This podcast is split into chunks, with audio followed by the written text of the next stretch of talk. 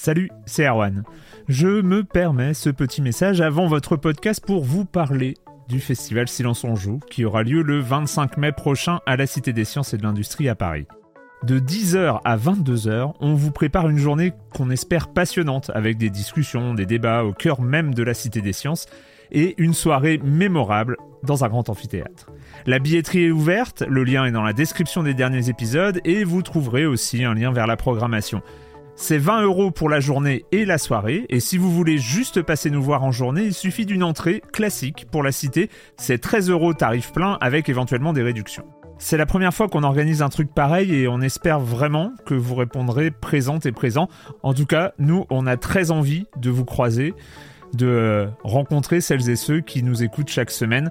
Rendez-vous donc le 25 mai et je vous laisse avec votre épisode de Silence en joue ou de la bande-annonce ou de Gâchette gauche ou de Dans la boucle. Enfin bref, bonne écoute. I'm Sandra, and I'm just the professional your small business was looking for. But you didn't hire me because you didn't use LinkedIn jobs. LinkedIn has professionals you can't find anywhere else, including those who aren't actively looking for a new job but might be open to the perfect role, like me. In a given month, over 70% of LinkedIn users don't visit other leading job sites. So if you're not looking on LinkedIn, you'll miss out on great candidates like Sandra. Start hiring professionals like a professional. Post your free job on linkedin.com/achieve slash achieve today. Alors est-ce que je fais une intro ou pas ou tout ça Ah bah oui, ah bah oui, si si, c'est indispensable. Bien sûr. C'est un épisode et tout, quoi.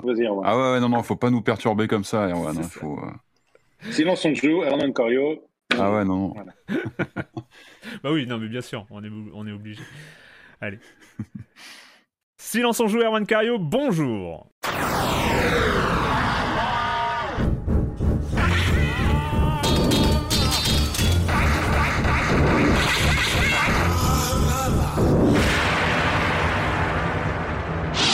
Allez, au programme cette semaine, et bah au programme cette semaine, c'est un épisode un peu particulier euh, parce qu'on enregistre en public. Alors pas en vrai, enfin si en vrai public, mais pas en IRL comme on dit.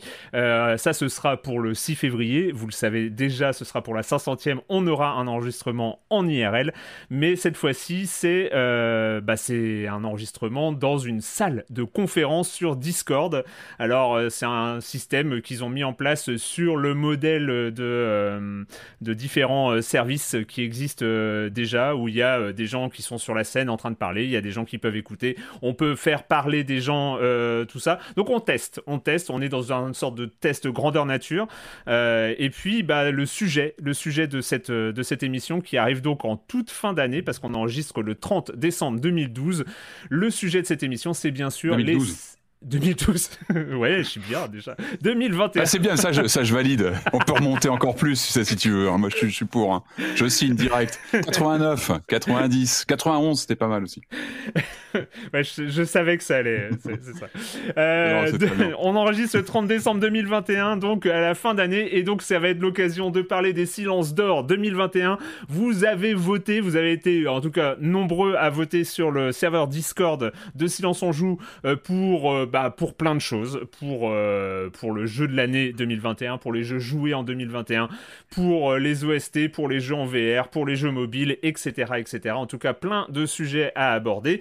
Et pour euh, m'accompagner dans cette émission, bah, je vais d'abord commencer par deux de mes chroniqueurs favoris qui sont là avec moi, Patrick Helio. Salut Patrick. Salut Arwan. On t'a déjà entendu, hein, bah oui, parce que c'est. Oui, non, j'ai pas pu m'empêcher de, de rebondir sur ton sur ta date, mais euh, non, bah content d'être euh, avec vous aujourd'hui, c'est cool. Il y, a- il y a plein de, de beaux jeux qui vont être cités, donc euh, voilà, c'est très bien. Puis c'est assez complémentaire de ce qu'on a pu avoir comme top euh, Ça, dans la rédaction, donc c'est chouette. on va en parler. on va en parler de cet aspect-là. Il y, a- il y a quelques surprises. hein, Il y a quelques jeux Mm. qui sont très très hauts chez nous et, pas aussi hauts. Et pas là, dans- même mais certains bon, qui sont on- pas là du tout, c'est drôle. on va voir. Euh, et puis euh, Jérémy Kletskin. Salut Jérémy. Salut Erwan, salut à tous. C'est hallucinant dans le chat, là, ils ont recomposé entièrement le générique euh, avec des, bruits, euh, des onomatopées. Euh, vraiment, euh, allez-y voir, allez voir ce qui se passe dans le, dans le chat. Il va falloir, on n'est pas habitué. hein. Normalement, on enregistre tranquille entre nous. Il n'y a pas d'interaction, il n'y a pas de choses de chat à regarder et tout ça. Mais c'est pas grave, on va, on, s'habitue. hein. Comme quoi, c'est un test, c'est un test grandeur nature. Jérémy, tu vas pas pouvoir être avec nous sur toute la durée de l'émission, mais normalement, si tout se passe bien, tu seras avec nous pour bah, dévoiler les prix euh, 2021 des, euh, enfin même pas, c'est même pas 2021, c'est des quatre dernières années euh, de, jeux de société. Les gens ont voté un peu pour, euh, bah, pour les jeux de société depuis que tu es chroniqueur de, Silence on Joue. Euh, donc on, va essayer de déjà au moins de, de, faire ça le temps que tu, tu pourras être avec nous. Voilà. Eh ben oui, avec plaisir. Il n'y a pas que des jeux que j'ai chroniqués d'ailleurs, dont je suis très fier. Ça prouve qu'il y a une vraie communauté de joueurs. Et, euh, voilà. Eh ben, c'est cool. Et donc avec nous, euh, avec nous sur euh, sur scène, il n'y a pas que les chroniqueurs, il y a aussi euh, les les modérateurs de ce serveur Discord, donc qui est quand même qui est quand même un, truc assez incroyable. Donc on a lancé, je crois, en novembre, qui est, vous il y a actuellement entre 1300 et 1400 inscrits sur le serveur Discord. Donc donc c'est c'est quand même assez incroyable. Et bah pour nous aider, en tout cas pour à à maintenir ce serveur Discord, euh, j'ai demandé à, à certains euh, contributeurs un peu historiques euh, des, des- des vieux forums de Silence en Joue de, de pouvoir m'aider. Et donc, bah, ils, sont, ils sont tous les quatre là, et ça, c'est super cool. Et puis surtout, bah, ils ont pris en charge, ils ont pris en charge alors bah, l'organisation de, ces, de ces votes 2021. Et ça a été une sacrée organisation, on va commencer à en parler euh, d'ailleurs. Mais Ah, merci je vais à eux. Hein.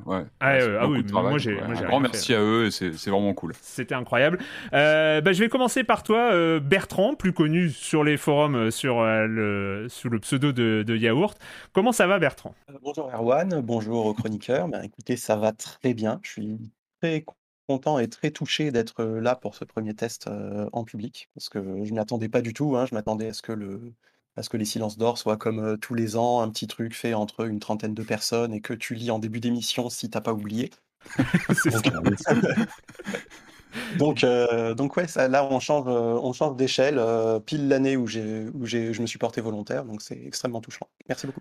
Eh ben, merci à toi parce qu'on va, on va voir. Et de toute façon, on va, on va vous en, on, va en parler en début d'émission sur la mise en place un peu, un peu technique de, de, tout ce- de tous ces votes. Avec, avec toi, il y a Je ne suis pas un robot. Salut. Comment ça va?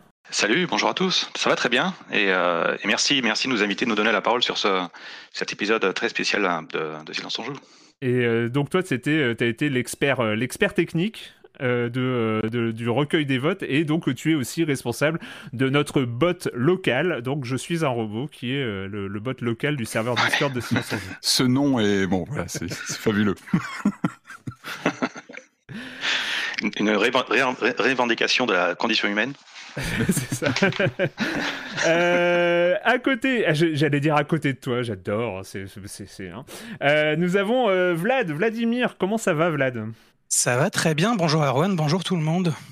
Salut. Et donc, euh, toi aussi, tu as donc euh, participé au recueil des, euh, des votes euh, sur, euh, sur ces silences d'or euh, 2021.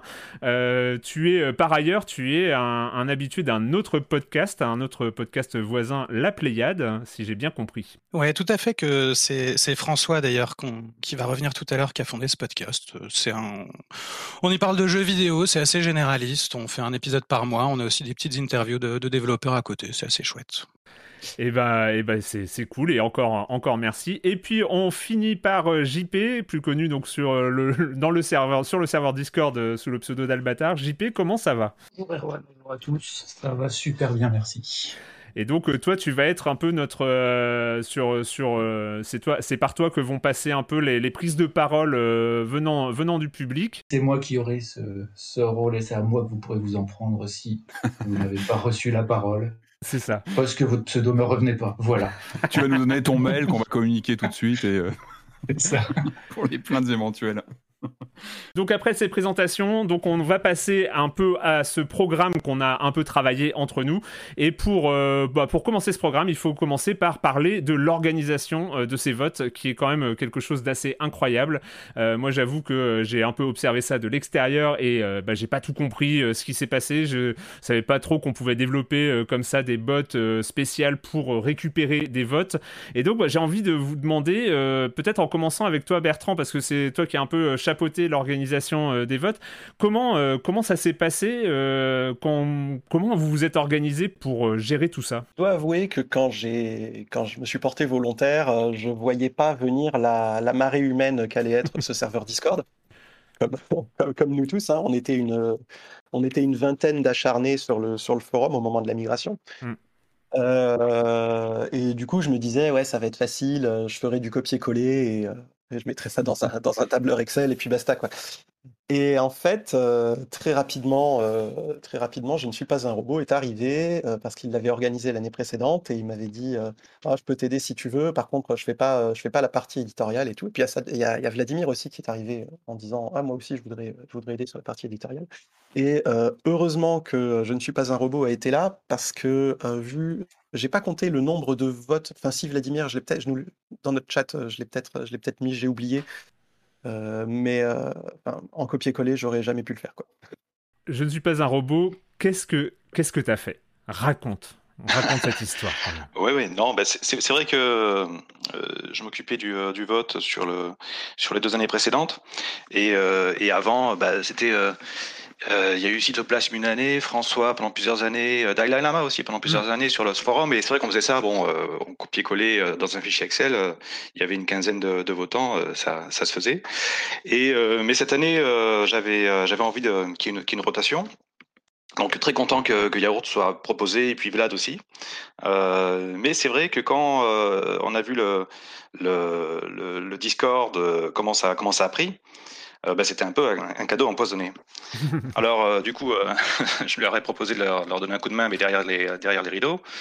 Et, j'ai commencé à, à, regarder aussi le Discord, bah, tout l'écosystème des bots qu'il y avait autour, et vraiment à me prendre, me prendre dedans, quoi, à explorer. Et je suis tombé sur une plateforme qui s'appelle Autocode, hmm.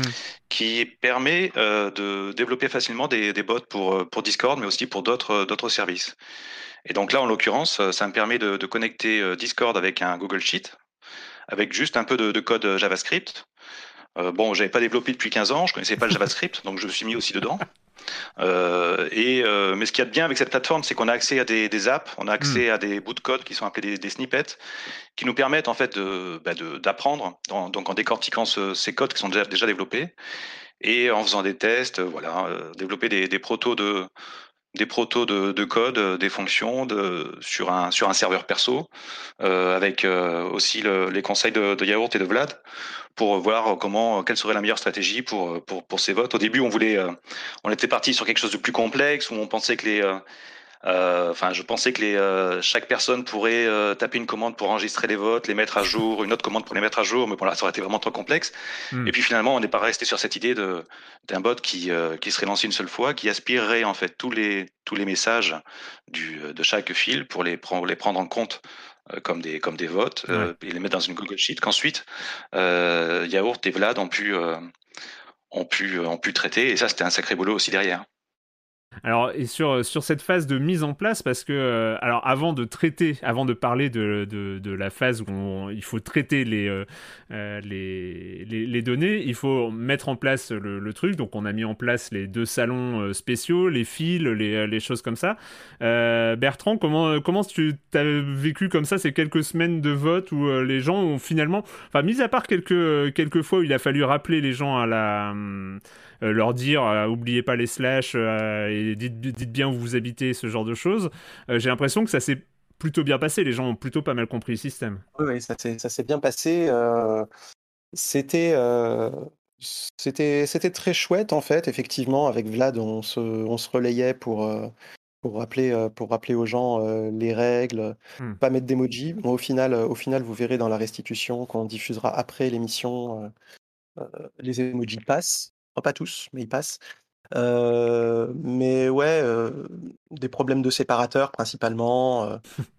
C'est surtout ça. Après, au moment du, au moment du dépouillement, au moment du cleaning, il y avait des gens qui mettaient, qui mettaient des espaces entre les slash qui servaient de séparateurs ou des choses comme ça. Donc, il a fallu, il a fallu qu'on repasse sur 5-6 votes. Mais franchement, sur la masse de votes qu'il y a eu, là, je vais, je vais compter de ce pas. On, on approche les 1200, on, a- on est, on n'est pas loin des 1300 votes. C'est 1296. C'est ça. Ah ouais, quand même. Ah ouais. Euh, voilà. Donc, c'était assez, massif. ouais. Et, et- et dernière, dernière question un peu sur, euh, sur euh, comment ça s'est passé. Bah, tu as, commencé à en parler, mais euh, il y a quand même le recueil des votes. Euh, Il y a le fait que ce petit bot euh, a fait son travail de, comme ça, de récupération euh, de, de- de tous les votes et de les mettre dans, dans un tableur quelque part.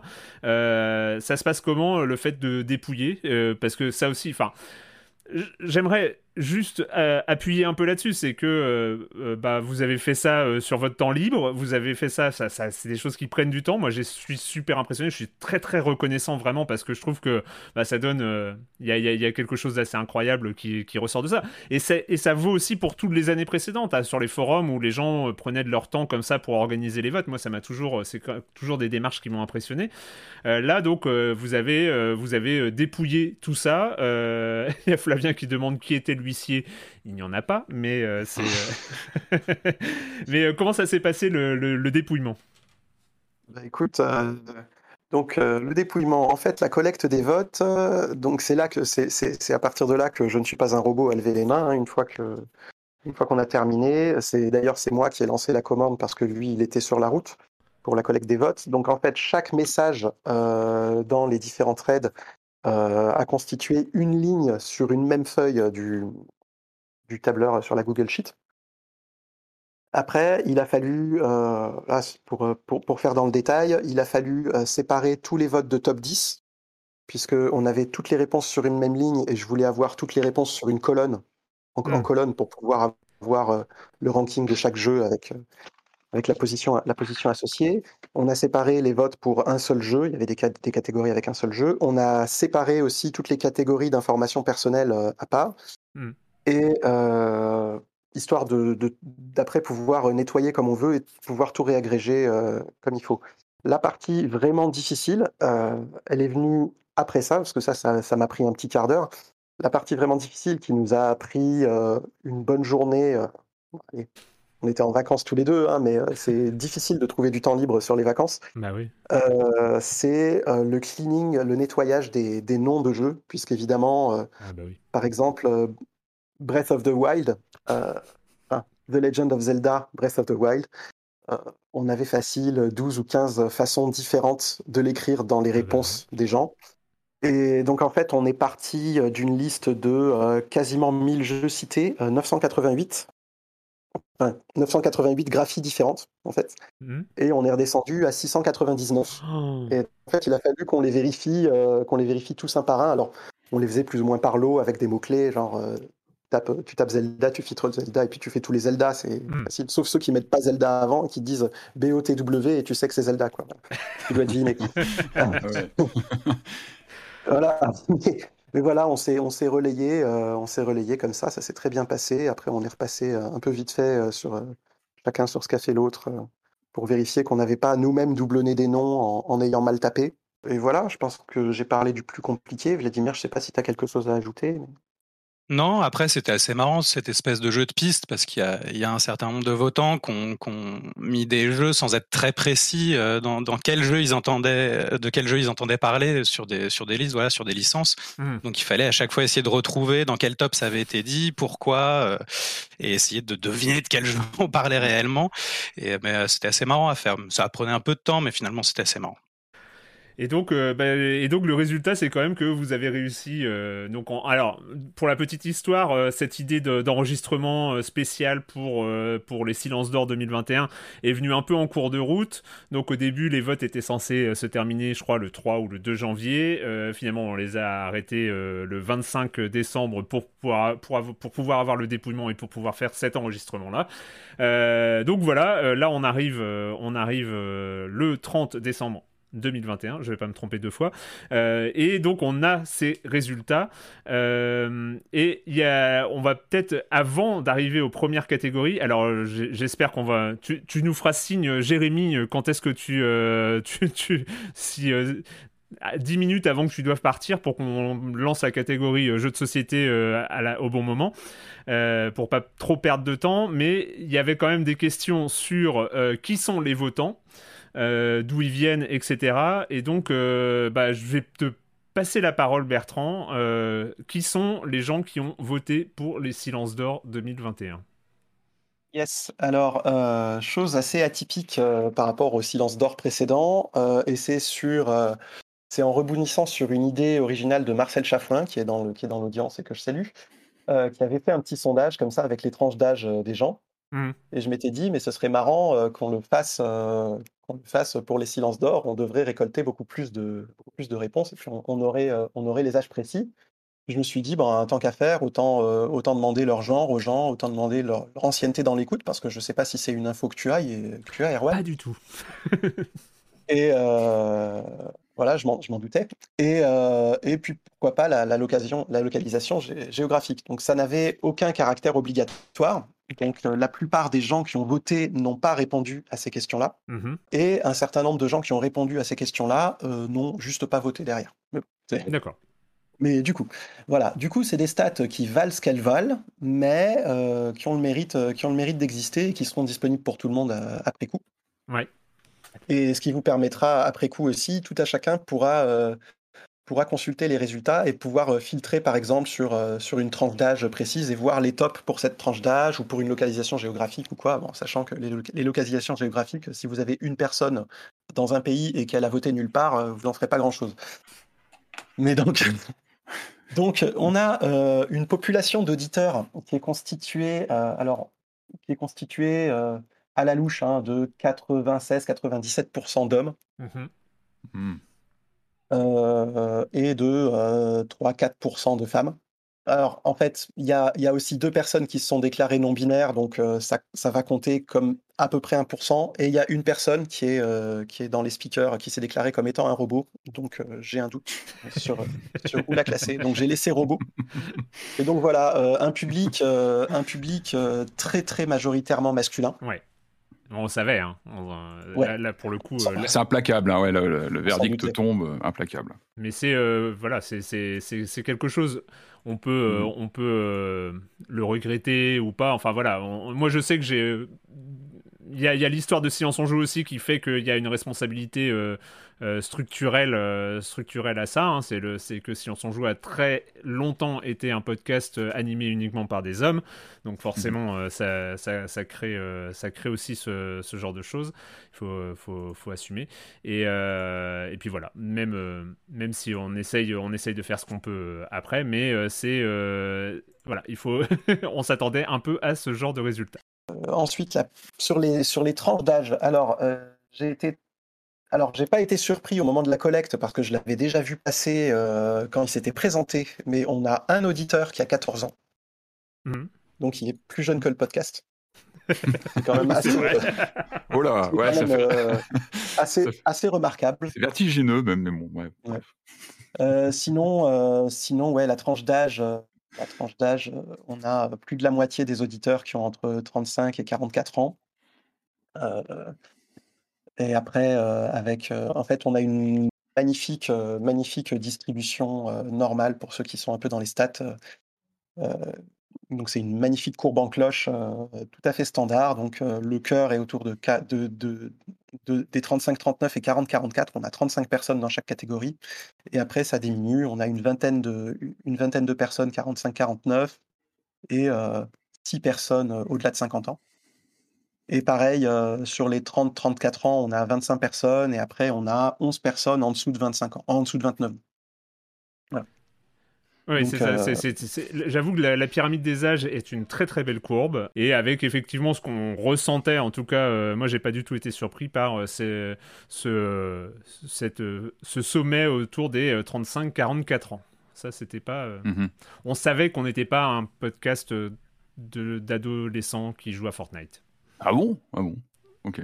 Euh, sur les localisations géographiques, donc bon, euh, sans surprise, euh, grande majorité euh, d'auditeurs en France. On en a, euh, dans les répondants, on en a un, un aux USA, trois au Canada, euh, qui sont tous québécois, il me semble. Mhm. Un auditeur en Inde, ce qui m'a surpris au moment de la, au moment de la collecte. Un auditeur au Japon, un en Norvège, quelques-uns qui sont répartis en Europe, donc euh, un au Portugal, deux en Espagne, trois en Suisse. Alors, on fera les pays franco- francophones après, un en Allemagne. En Belgique, cinq personnes, en Suisse, trois personnes, et après, euh, 93 répondants en France. Après, euh, la carte de France n'a rien de très très intéressant. Il y a une plus forte concentration en Ile-de-France. Ça tend à être logique. On a un Hmm. cinquième du pays, un cinquième de la population là-bas. Mhm. Donc, euh, donc euh, mécaniquement, euh, mécaniquement, ça suit. Voilà, vous pourrez toujours explorer ça. Et puis après, sur les anciennetés, euh, c'est là que c'était un petit peu intéressant.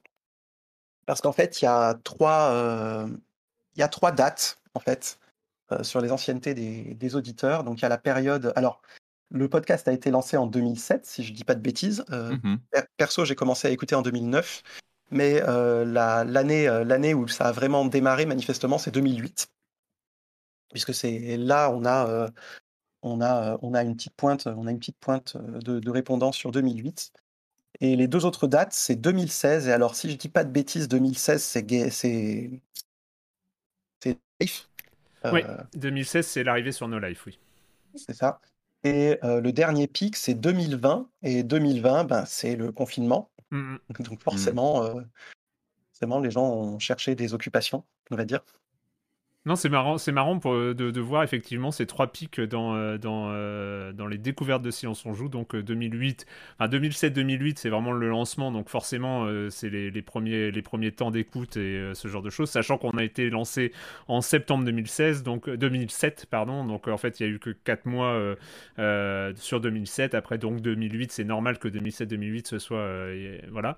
Et euh, j'avoue que je m'attendais pas à voir euh, ce pic en 2020. Euh, je- moi, j'avais pas, euh, j'avais pas autant ressenti ça, mais euh, c'est assez rigolo de, le constater. Et donc, euh, bah, je crois que c'est tout sur, euh, sur l'aspect démographique, si je ne m'abuse? Oui, c'est tout, c'est tout. On peut préciser juste avant de passer à la suite que euh, c'est parce qu'on a eu un robot que nous a fait Je ne suis pas un robot qu'on a pu euh, avoir non seulement autant de catégories cette année et pouvoir faire ça parce que sinon on s'en serait jamais sorti du tout Non, et on n'aurait pas pu avoir ces stats. c'est clair. J'aurais jamais osé, j'aurais jamais osé. Super intéressant hein, ces chiffres. hein. Je trouve ce miroir un peu que ça nous renvoie sur voilà, les, les auditeurs. Enfin, je trouve ça super intéressant. Non, c'est clair. Euh, et bien c'est le moment, euh, je crois que c'est le moment bah, de commencer, hein, de commencer les silences d'or 2021. On va commencer du coup euh, à dévoiler les différentes catégories et on va commencer avec les jeux en réalité virtuelle, les jeux VR. Euh, et donc, euh, bah, si je ne m'abuse, d'après le programme, bah, on va commencer avec toi, Patrick, euh, oui pour, pour cette catégorie de jeux VR. Alors, Ouais. on va on va pas se mentir, il n'y a pas forcément beaucoup de votes, mais parce que c'est on, on parle aussi d'une catégorie très très spécifique euh, de jeux Ouais. vidéo. Alors j'ouvre j'ouvre l'enveloppe. On simule un peu l'ouverture de l'enveloppe ou pas hein, on avait je, déjà je essayé une année, on n'est pas obligé. hein. j'essaie, j'essaie. voilà. Donc, bon, c'est, bon, bref. Euh, du coup, alors oui, euh, donc, euh, alors. Premier top hein, de d'aujourd'hui qui va être un peu spécifique hein, parce qu'on a un classement euh, avec, euh, comme tu disais, un nombre de, de votants assez réduit.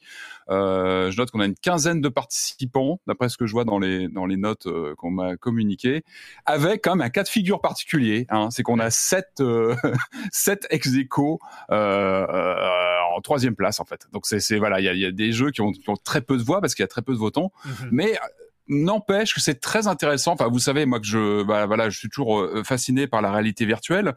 Euh, moi, ce qui, ce que je trouve chouette dans ce dans ce classement, c'est qu'il y a des titres que j'ai pas fait, que je découvre là. Enfin, euh, voilà, qui, qui, qui ont donné aussi envie de continuer à, à bah, explorer euh, parce que parce qu'il y a toujours des jeux qui, qui, qui, passent à côté de notre radar. Et euh, bah, je trouve que c'est un beau top. Voilà, il y a, y a- finalement peu de participants, mais voilà, je, je pense qu'il y a des titres que, sur lesquels je vais me jeter dans les dans les jours qui viennent. Donc, euh, Allez, vas-y. Eh ben écoute, on, on Alors- t'écoute. tu as Alors, on est sur, donc, comme je, je le disais, donc on est sur un cas de figure un petit peu particulier, avec plein de- d'ex-échos. Donc, je les prends dans le dans le sens euh, qui m'a été euh, délivré bien gentiment par par voie postale. Euh, bah, on commence donc par le par le la fin du classement. Hein. Je commence par le dixième, donc avec Tetris Effect Connected. Donc, euh, évidemment, un grand classique hein, qu'on ne présente plus. Tetris Effect. euh, c'est c'est étonnant. Enfin, pour moi, il fait partie de ces jeux, euh, ces classiques indéboulonnables qui qui en fait profite d'une sorte de comment dire d'ambiance de confort en VR en fait. Qui se trouve comme ça euh, complètement amélioré tout en restant fondamentalement le même jeu. Et ça je trouve ça euh, fascinant de... et ça on retrouve ça aussi par exemple dans les jeux de flipper. Enfin il y, a il y a eu quelques jeux de flipper comme ça en VR où euh, la réalité virtuelle amenait une euh, ne changeait pas les mécaniques de jeu mais apportait euh, bah, un environnement une ambiance euh, puis évidemment une immersion euh, très très spécifique. Donc voilà encore une fois ça c'est c'est un grand grand classique. Il faut faire voilà Tetris Effect quelle que soit la machine il faut, il faut y aller Cher, Patrick, cher Patrick oui. on, on va, on va avancer hein, dans les Ouais, ça qui a dit. Allez, le, le- le prochain que je ne connaissais pas, j'avoue, Ouais. Project Wingman. Du coup, j'ai fait des recherches. et Visiblement, c'est un bah, simulateur qui a l'air d'être très très bien euh, réalisé. Euh, je crois qu'il est notamment sur Oculus Quest. Euh, voilà, en vue vue cockpit. hein. donc c'est un comment dire, c'est un concurrent des Ace Combat et compagnie. Et ça a l'air d'être d'être très très bien fait. Après, il faut voir le côté potentiellement vomitif qu'il faut toujours vérifier avant de, de, de, de lancer. Mais euh, en tout cas, la réalisation est assez bluffante. Euh, je continue avec un donc le prochain euh, jeu récompensé, c'est Pistol Whip, qui est un, un shooter moi, qui m'a un petit peu rappelé côté ambiance super hot, avec un voilà un design Mm. très prononcé, un look euh, et puis du shooting comme ça en dans un environnement où on doit viser, etc. Très euh, bah, très nerveux. Donc ça, euh, voilà l'am- l'ambiance euh, super hot qu'on aime bien. On rappelle super hot, grand classique. En tout cas, Pistol Whip, pareil, je le note euh, sur mes tablettes. Je continue toujours dans les ex euh, de, donc de, qui sont tous au même niveau avec Myst. Encore un classique euh, qui se Ouais. voit transfiguré par la VR. Myst, on va pas représenter ici euh. Myst, hein, ce, ce, ce classique né en 1993 sur PC Mac CD-ROM. C'était un des voilà un des, des des joyaux du CD-ROM, bah, il est encore là, Myst. hein. Eh oui. Il évolue, il est Eh passé sur la DS, il est passé sur plein de machines, et puis là, maintenant, il est en VR. Donc, avec une, euh, finalement, un jeu assez proche de l'original, mais encore une fois, ça nous montre la capacité de la VR à réactualiser des titres qu'on connaissait, en tout cas qu'on pensait euh, connaître sur le bout des doigts, et il y en aura d'autres dans la liste, on, on- on continuera. Euh, un titre que moi j'aime beaucoup côté ambiance, hein, c'est I Expect You to Die to The Spire, The Spy and the Liar, qui est la suite donc de ce, bah, de ce jeu qui pour moi était vraiment une des pépites hein, du PlayStation VR dans les premiers mois du, lancement. On est entre de l'escape game euh, très euh, ambiance euh, James Bond années 60. Enfin rien que le titre, hein, I Expect You to Die, c'est bah, gros gros clin d'œil à une scène culte des, années Sean Connery. C'est du très bon jeu avec voilà plein de mécaniques toujours. et puis pour moi, ça, ça, ça symbolise aussi cette VR qui n'essaie pas de rendre le joueur malade, qui est très posé. Finalement, on est en général, la plupart du temps, plutôt posé dans un, endroit, et puis on est sur du de, de l'évasion d'endroits Mm. avec des gadgets, etc. Donc on est plus sur de la manipulation d'objets. C'est ce que c'est un peu de la soft VR, c'est-à-dire qu'on voilà, on rend pas les gens malades, mais par contre, bah, on se creuse la tête et c'est très bien. Et c'est aussi quelque part une évolution bah, des, des, des point and click, etc. Et c'est très bien de voir ces genres-là qui sont revigorés par la réalité virtuelle. Euh, La suivante. euh, le prochain, donc, il s'appelle Demeo. Il est toujours ex aequo. Alors, Demeo, je, je connaissais pas. Mais là, ça m'a fait très, très envie. Je suis allé euh, farfouiller euh, pour préparer l'émission.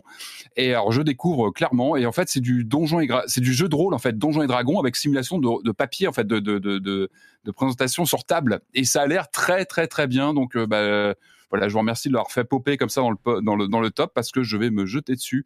Euh, il est sur euh, Oculus Quest notamment, euh, sur Steam, PC, et ça m'a l'air d'être très très bien. Donc lui, voilà, je note clairement dans le listing.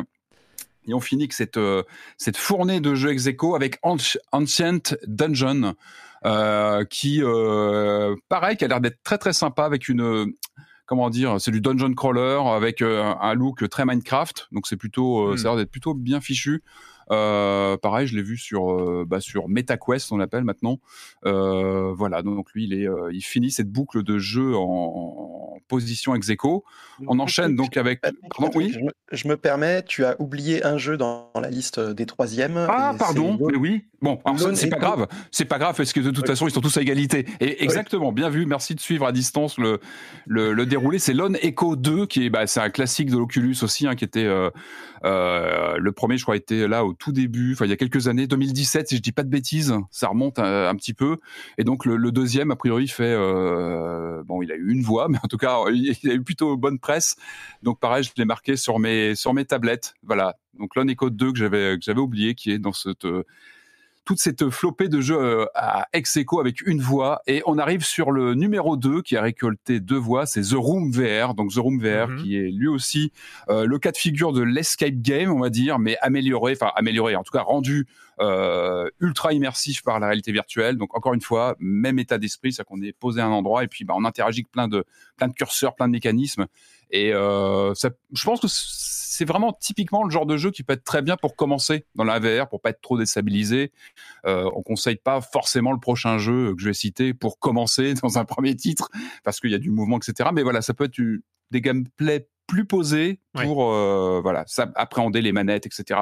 L'interface et euh, et puis aller vers des titres un petit peu plus nerveux et on arrive sur euh, bah, sur le numéro un de la, de la catégorie hein, c'est pas rien avec cinq voix quand même Eh Euh, ouais. c'est bah moi c'est c'est mon petit chouchou de l'année hein, Eh, évidemment sachant, sachant, je fais une petite parenthèse, Patrick, que tu n'as pas voté toi-même. Donc, euh, c'est quand même. Non, ouais, Ah, complètement. Non, oui, mais oui. on est complètement raccord. Moi, je l'avais mis dans mon, bah, je crois que dans mon, dans mon top 5 hein, de l'année. Ah oui. C'est Resident Evil 4 VR qui, bah, qui est sorti il y a quelques quelques mois maintenant, donc sur l'Oculus, qui est euh, donc sur le MetaQuest, qui, qui là en exclusivité. Alors j'en ai déjà parlé dans l'émission. Sauf pour moi, c'était une redécouverte d'un titre que j'ai un peu écumé sur toutes les versions euh, possibles et imaginables, hein, de la version Wii avec le motion gaming, euh, la, la Xbox One et compagnie. Mais c'est vrai que se replonger dans ce classique en VR, ça lui donne une euh, on redécouvre en fait tout simplement et je Mm. trouve que c'est la meilleure illustration de, de la manière dont un titre peut être complètement transfiguré euh. En fait c'est un vrai dosage hein. enfin là on est sur un cas de figure très particulier d'un jeu qui a quand même plus de 15 ans euh, qui était sur GameCube avec un gameplay très raide mais qui faisait partie d'un voilà c'était un trip à l'époque sur GameCube là on est euh, sur un jeu qui passe en vue subjective euh, qui donc qui change de point de vue c'est pas rien parce qu'on a souvent résumé Resident Evil 4 à son à son champ de vision derrière l'épaule du personnage. Là, on, on change de point de vue. Euh, on change de gameplay évidemment quand on joue en ultra immersif avec cette, euh, vous savez, cette gestuelle pour attraper les armes, etc. On peut s'en passer, mais moi je trouve que ça fait tellement partie du trip quand on est, voilà, il faut se poser debout et puis on, attrape ses armes.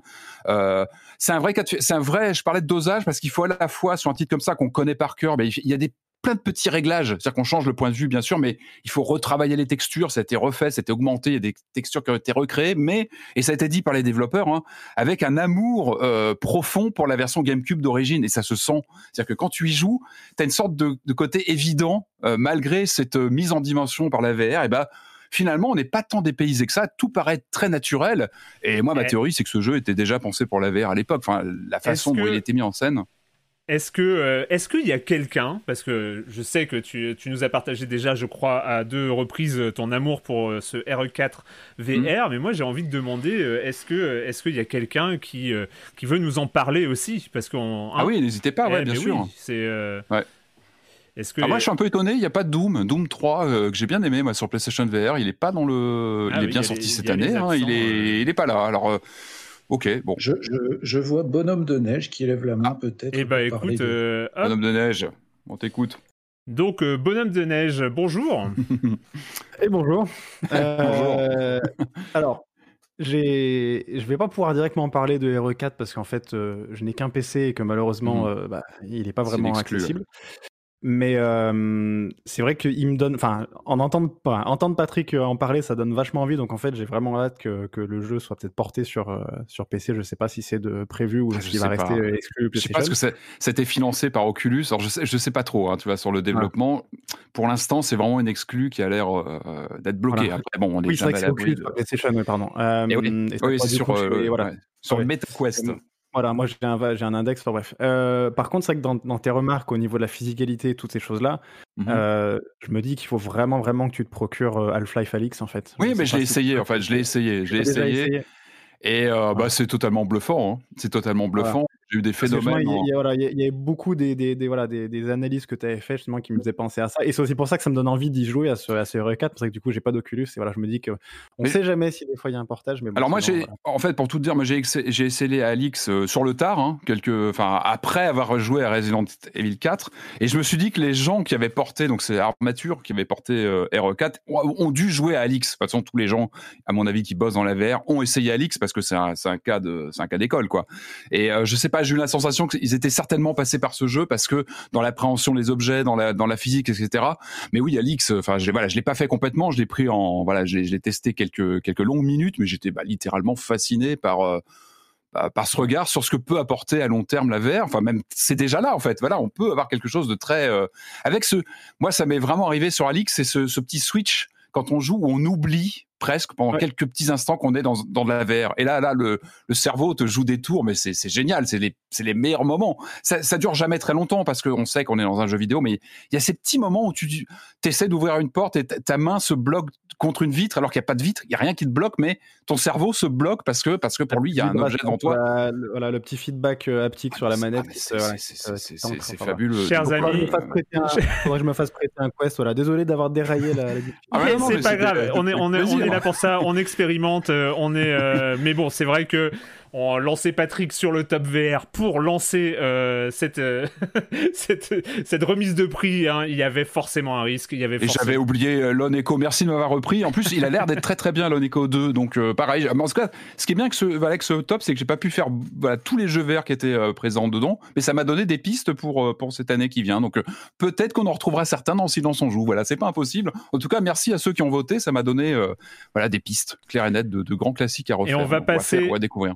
on va passer à la catégorie suivante et là je vais on va passer directement à, à toi Jérémy hein, du coup pour que tu aies le temps euh, de- pour que tu aies un peu le temps de- d'en parler. Euh, c'est la catégorie euh, du vote sur les jeux de société. Alors, c'est une catégorie un peu spéciale parce que c'est pas une catégorie sur les jeux de société 2021. C'est le top 10 des jeux de société des quatre dernières saisons. Donc, les saisons que, où tu as été chroniqueur de, de Silence en Joue. Oui, et puis j'ai découvert, ben, justement avec l'occasion du Discord, qu'il y a une vraie communauté d'experts aussi euh, au sein de, la, de Silence on Joue. Donc euh, il y a vraiment, déjà, j'ai moi-même découvert pas mal de jeux dans les tops. Là, j'ai pas fait comme Patrick, hein, je me suis pas spoilé. Euh, Bertrand nous a envoyé en fait la liste avec la, la fonction spoiler euh, de Discord, donc ça va me permettre de les découvrir avec vous et de réagir exactement sur le, sur le top. Mais euh, je vais réagir assez rapidement, euh, puisqu'on sait très bien que parler de jeux dont personne ne connaît pour en dire parfois du mal, c'est pas vraiment le Mm. style euh, Silence on Joue. Euh, mais, euh, mais voilà, donc en démarrons avec ça. Alors, moi, en, en- alors j'ai aussi pas mal d'ex. En neuvième ex aequo avec euh, 20 points, euh, j'ai j'ai Maracaibo. Alors, je dois vous dire que je le connais pas. J'ai pas encore joué. Je sais pas si j'y jouerai un jour. Mais il est en neuvième position, donc voilà, comme pour comme Patrick l'a dit, peut-être ça donnera des idées à moi comme à d'autres. C'était un jeu Amstrad, ça n'a rien à voir. C'était un jeu Amstrad. Alors je sais pas l'adaptation si ça a commencé, si c'est genre un Monopoly qui a été adapté sur Amstrad ou si c'est un, un jeu Amstrad qui est devenu un Non, jeu. non, non, c'est le nom. C'est hein. le nom. Ouais. En neuvième ex aequo, je l'avais cité, je crois. Alors, je ne pense pas que je l'ai cité dans une chronique, mais je l'avais cité plusieurs fois dans le. Euh, euh, J'avais pas donné une chronique dédiée. C'est Just One, Just One, qui est un jeu euh, vraiment, vraiment sy- sympa, euh, party game euh, avec à partir de mots où on doit. Franchement, euh, je l'avais recommandé une fois, je pense, dans un espèce de, dans un top en fin d'année. Mhm. Euh, donc définitivement Just Just One en, neuvième. En huitième, j'ai Decrypto. Alors je vous dis, euh, il y a des très grandes chances, euh, vu euh, les réponses que j'ai vues, que ce soit mon préféré hein, dans tous les tops euh, de cette année. Euh, Decrypto, c'est l'un de mes jeux qui m'a le plus marqué. Je vous le recommande. Si vous ne savez pas de quoi il s'agit, euh, regardez parce que peut-être que c'est c'est un très très bon jeu pour pour euh, dans le style de Codename un petit peu plus compliqué, mais si vous si vous aimez le style Codename, Decrypto est mieux. Voilà. Sinon, en septième, The Mind. Tu connais Erwan quand Ouais. même, euh, tu, avais joué dès le début, Ouais. euh, qui fasse partie de ce top parce que c'est une charnière dans le jeu, c'est important. Euh, en sixième, j'ai vu It's a Wonderful World, on en a parlé justement sur Discord avec des, des auditeurs. C'est un jeu auquel j'ai pas joué, mais l'éditeur c'est la boîte de jeu, je sais, et euh, c'est un super éditeur, donc forcément un super jeu. Le- en cinquième, il y a Wingspan, qui est, je pense c'était mon top il y a deux ans, c'était mon top 1 euh, en, fin de, en fin de saison. Alors, Donc, moi, j'ai- Wingspan, je- qui est un vrai voulais gros juste- jeu gamer. Et en fait, pour le coup, euh, Wingspan, ça faisait euh, deux ans qu'il était à la maison. On n'avait pas encore osé le, le- y jouer. Et j'ai fait ma première partie la semaine dernière. Et c'est vachement bien. C'est vachement bien, c'est vachement bien illustré, c'est une ambiance euh, pastorale, c'est vraiment un super jeu. Je l'avais mis euh, encore une fois en top 1 il y a deux ans. Mais c'est un jeu un peu gamer. Hein. Tu as vu, il Ouais. faut quand même lire les règles. Si tu connais pas, voilà, tu vas passer une, un bon, une bonne demi-heure à lire les règles. Ce que j'ai beaucoup, ce que j'ai beaucoup aimé, c'est le, le- la durée du jeu annoncée sur la boîte, c'est 60 minutes. Et je crois que nous, on a fini en 3h30 ou un truc comme ça. Mais c'était la première partie. Oui, mais c'est normal en fait. Hmm. C'est normal parce que c'est toujours comme ça sur les gros jeux gamers. C'est les, les durées, ce sont sur une fois qu'on connaît les règles et qu'on connaît. Il faut pas penser que c'est la première partie. hein. Ouais. J'avoue, D'ailleurs, c'est un piège à pas tomber. Il faut pas tomber dans ce piège-là. Euh, en quatrième position, j'ai Terraforming Mars. Alors lui, c'est le gros jeu euh, gamer qui est devenu vraiment un jeu e-sport euh, sur, sur- pour les vraiment. Il y a des compétitions euh, autour de ça. Euh, moi, personnellement, bon, je l'ai, j'ai joué, je, je- l'ai eu le jour de sa sortie sur à SN, j'avais fait la queue et, et j'ai fait partie des gens qui le voulaient absolument parce qu'il avait fait un énorme buzz à l'époque Mhm. et il a, il a eu son statut. Terraforming Mars, c'est un énorme standard. Moi, je l'aime pas trop. Je trouve que je trouve qu'il est pas super innovant, mais bon, euh, encore une fois, c'est euh, aujourd'hui euh, forcément tout le monde va me tomber dessus si je dis qu'il est pas bien. C'est pas un truc qu'on peut faire dans la communauté. Ensuite, en troisième position, aussi un énorme standard route. C'est aussi un jeu qui s'est énormément installé. Je pense que je l'ai pas, je l'ai pas chroniqué, mais je pense que je l'avais aussi cité.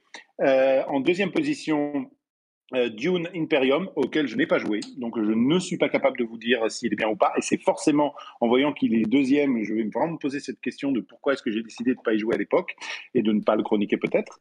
Donc, euh, vous voyez, il y a pas mal de jeux euh, qui n'ont pas été chroniqués, euh, qui Ouais. ont été cités dans le, dans le top. Et en première position, c'est The Crew. Alors, The Crew, j'ai décidé de pas le chroniquer parce que j'y ai joué et moi, j'ai pas vraiment super aimé. J'ai trouvé qu'il y avait un peu de... Et donc, on voit bien qu'il y a des différents avis dans la communauté. Euh, un jeu, euh, un spin-off du tarot, euh, non, c'est un peu plus complexe que ça. Il y a plusieurs, d'ailleurs, plusieurs versions de The Crew qui sont sorties.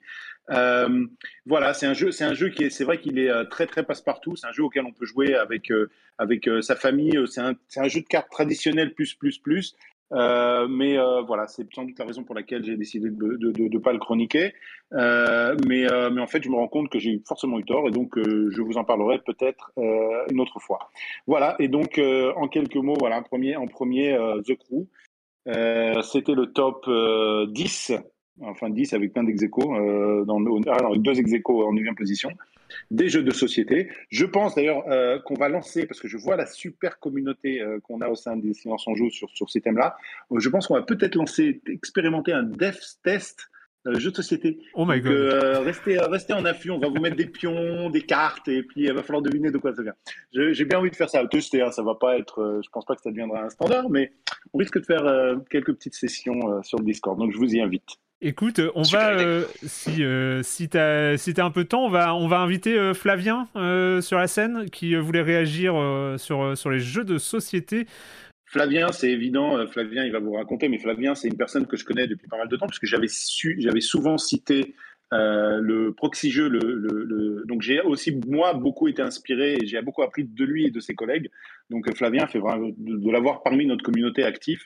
Pour nous, c'est un vrai, euh, enfin pour moi, c'est un énorme plaisir. Voilà, je suis un fan euh, de ce qui, de, de, de ses chroniques à lui. Donc euh, voilà.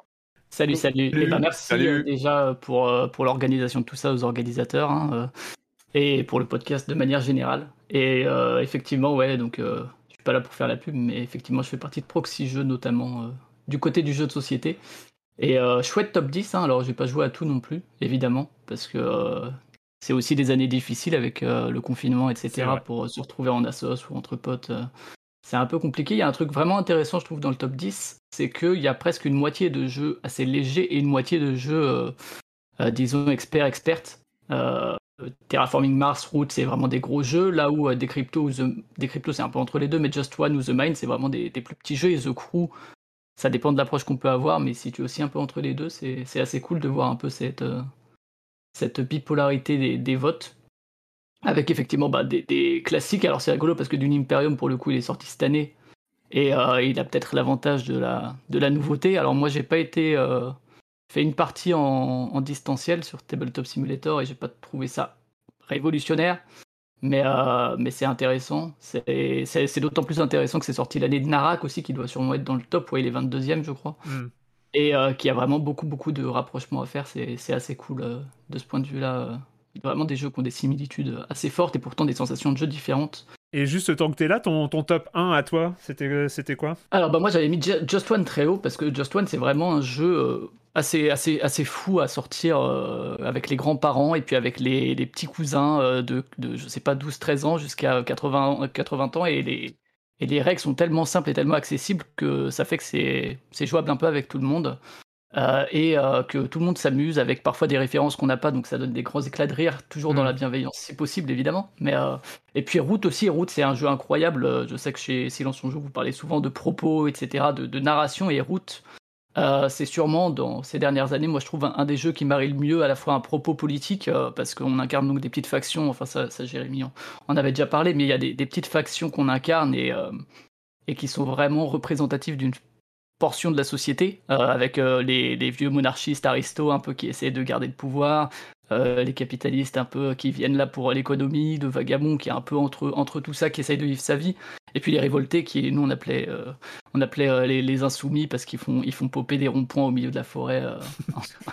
donc vraiment très très fort et puis après ça reste un jeu assez peu accessible assez dur à sortir parce que il faut surtout être 4 si possible et puis c'est très très asymétrique aussi très intéressant dans ces mécaniques parce qu'il y a vraiment une vraie asymétrie très très forte mais du coup en termes d'explication de règles on est à l'inverse de Just One puisqu'il faut passer par quatre explications de chacun des peuples donc, euh, donc voilà, euh, très très cool, ouais. Et euh, pour revenir juste sur Wingspan, il faut savoir qu'il y a très peu, il a été annoncé que 1 million de Wingspan ont été vendus. ça y est.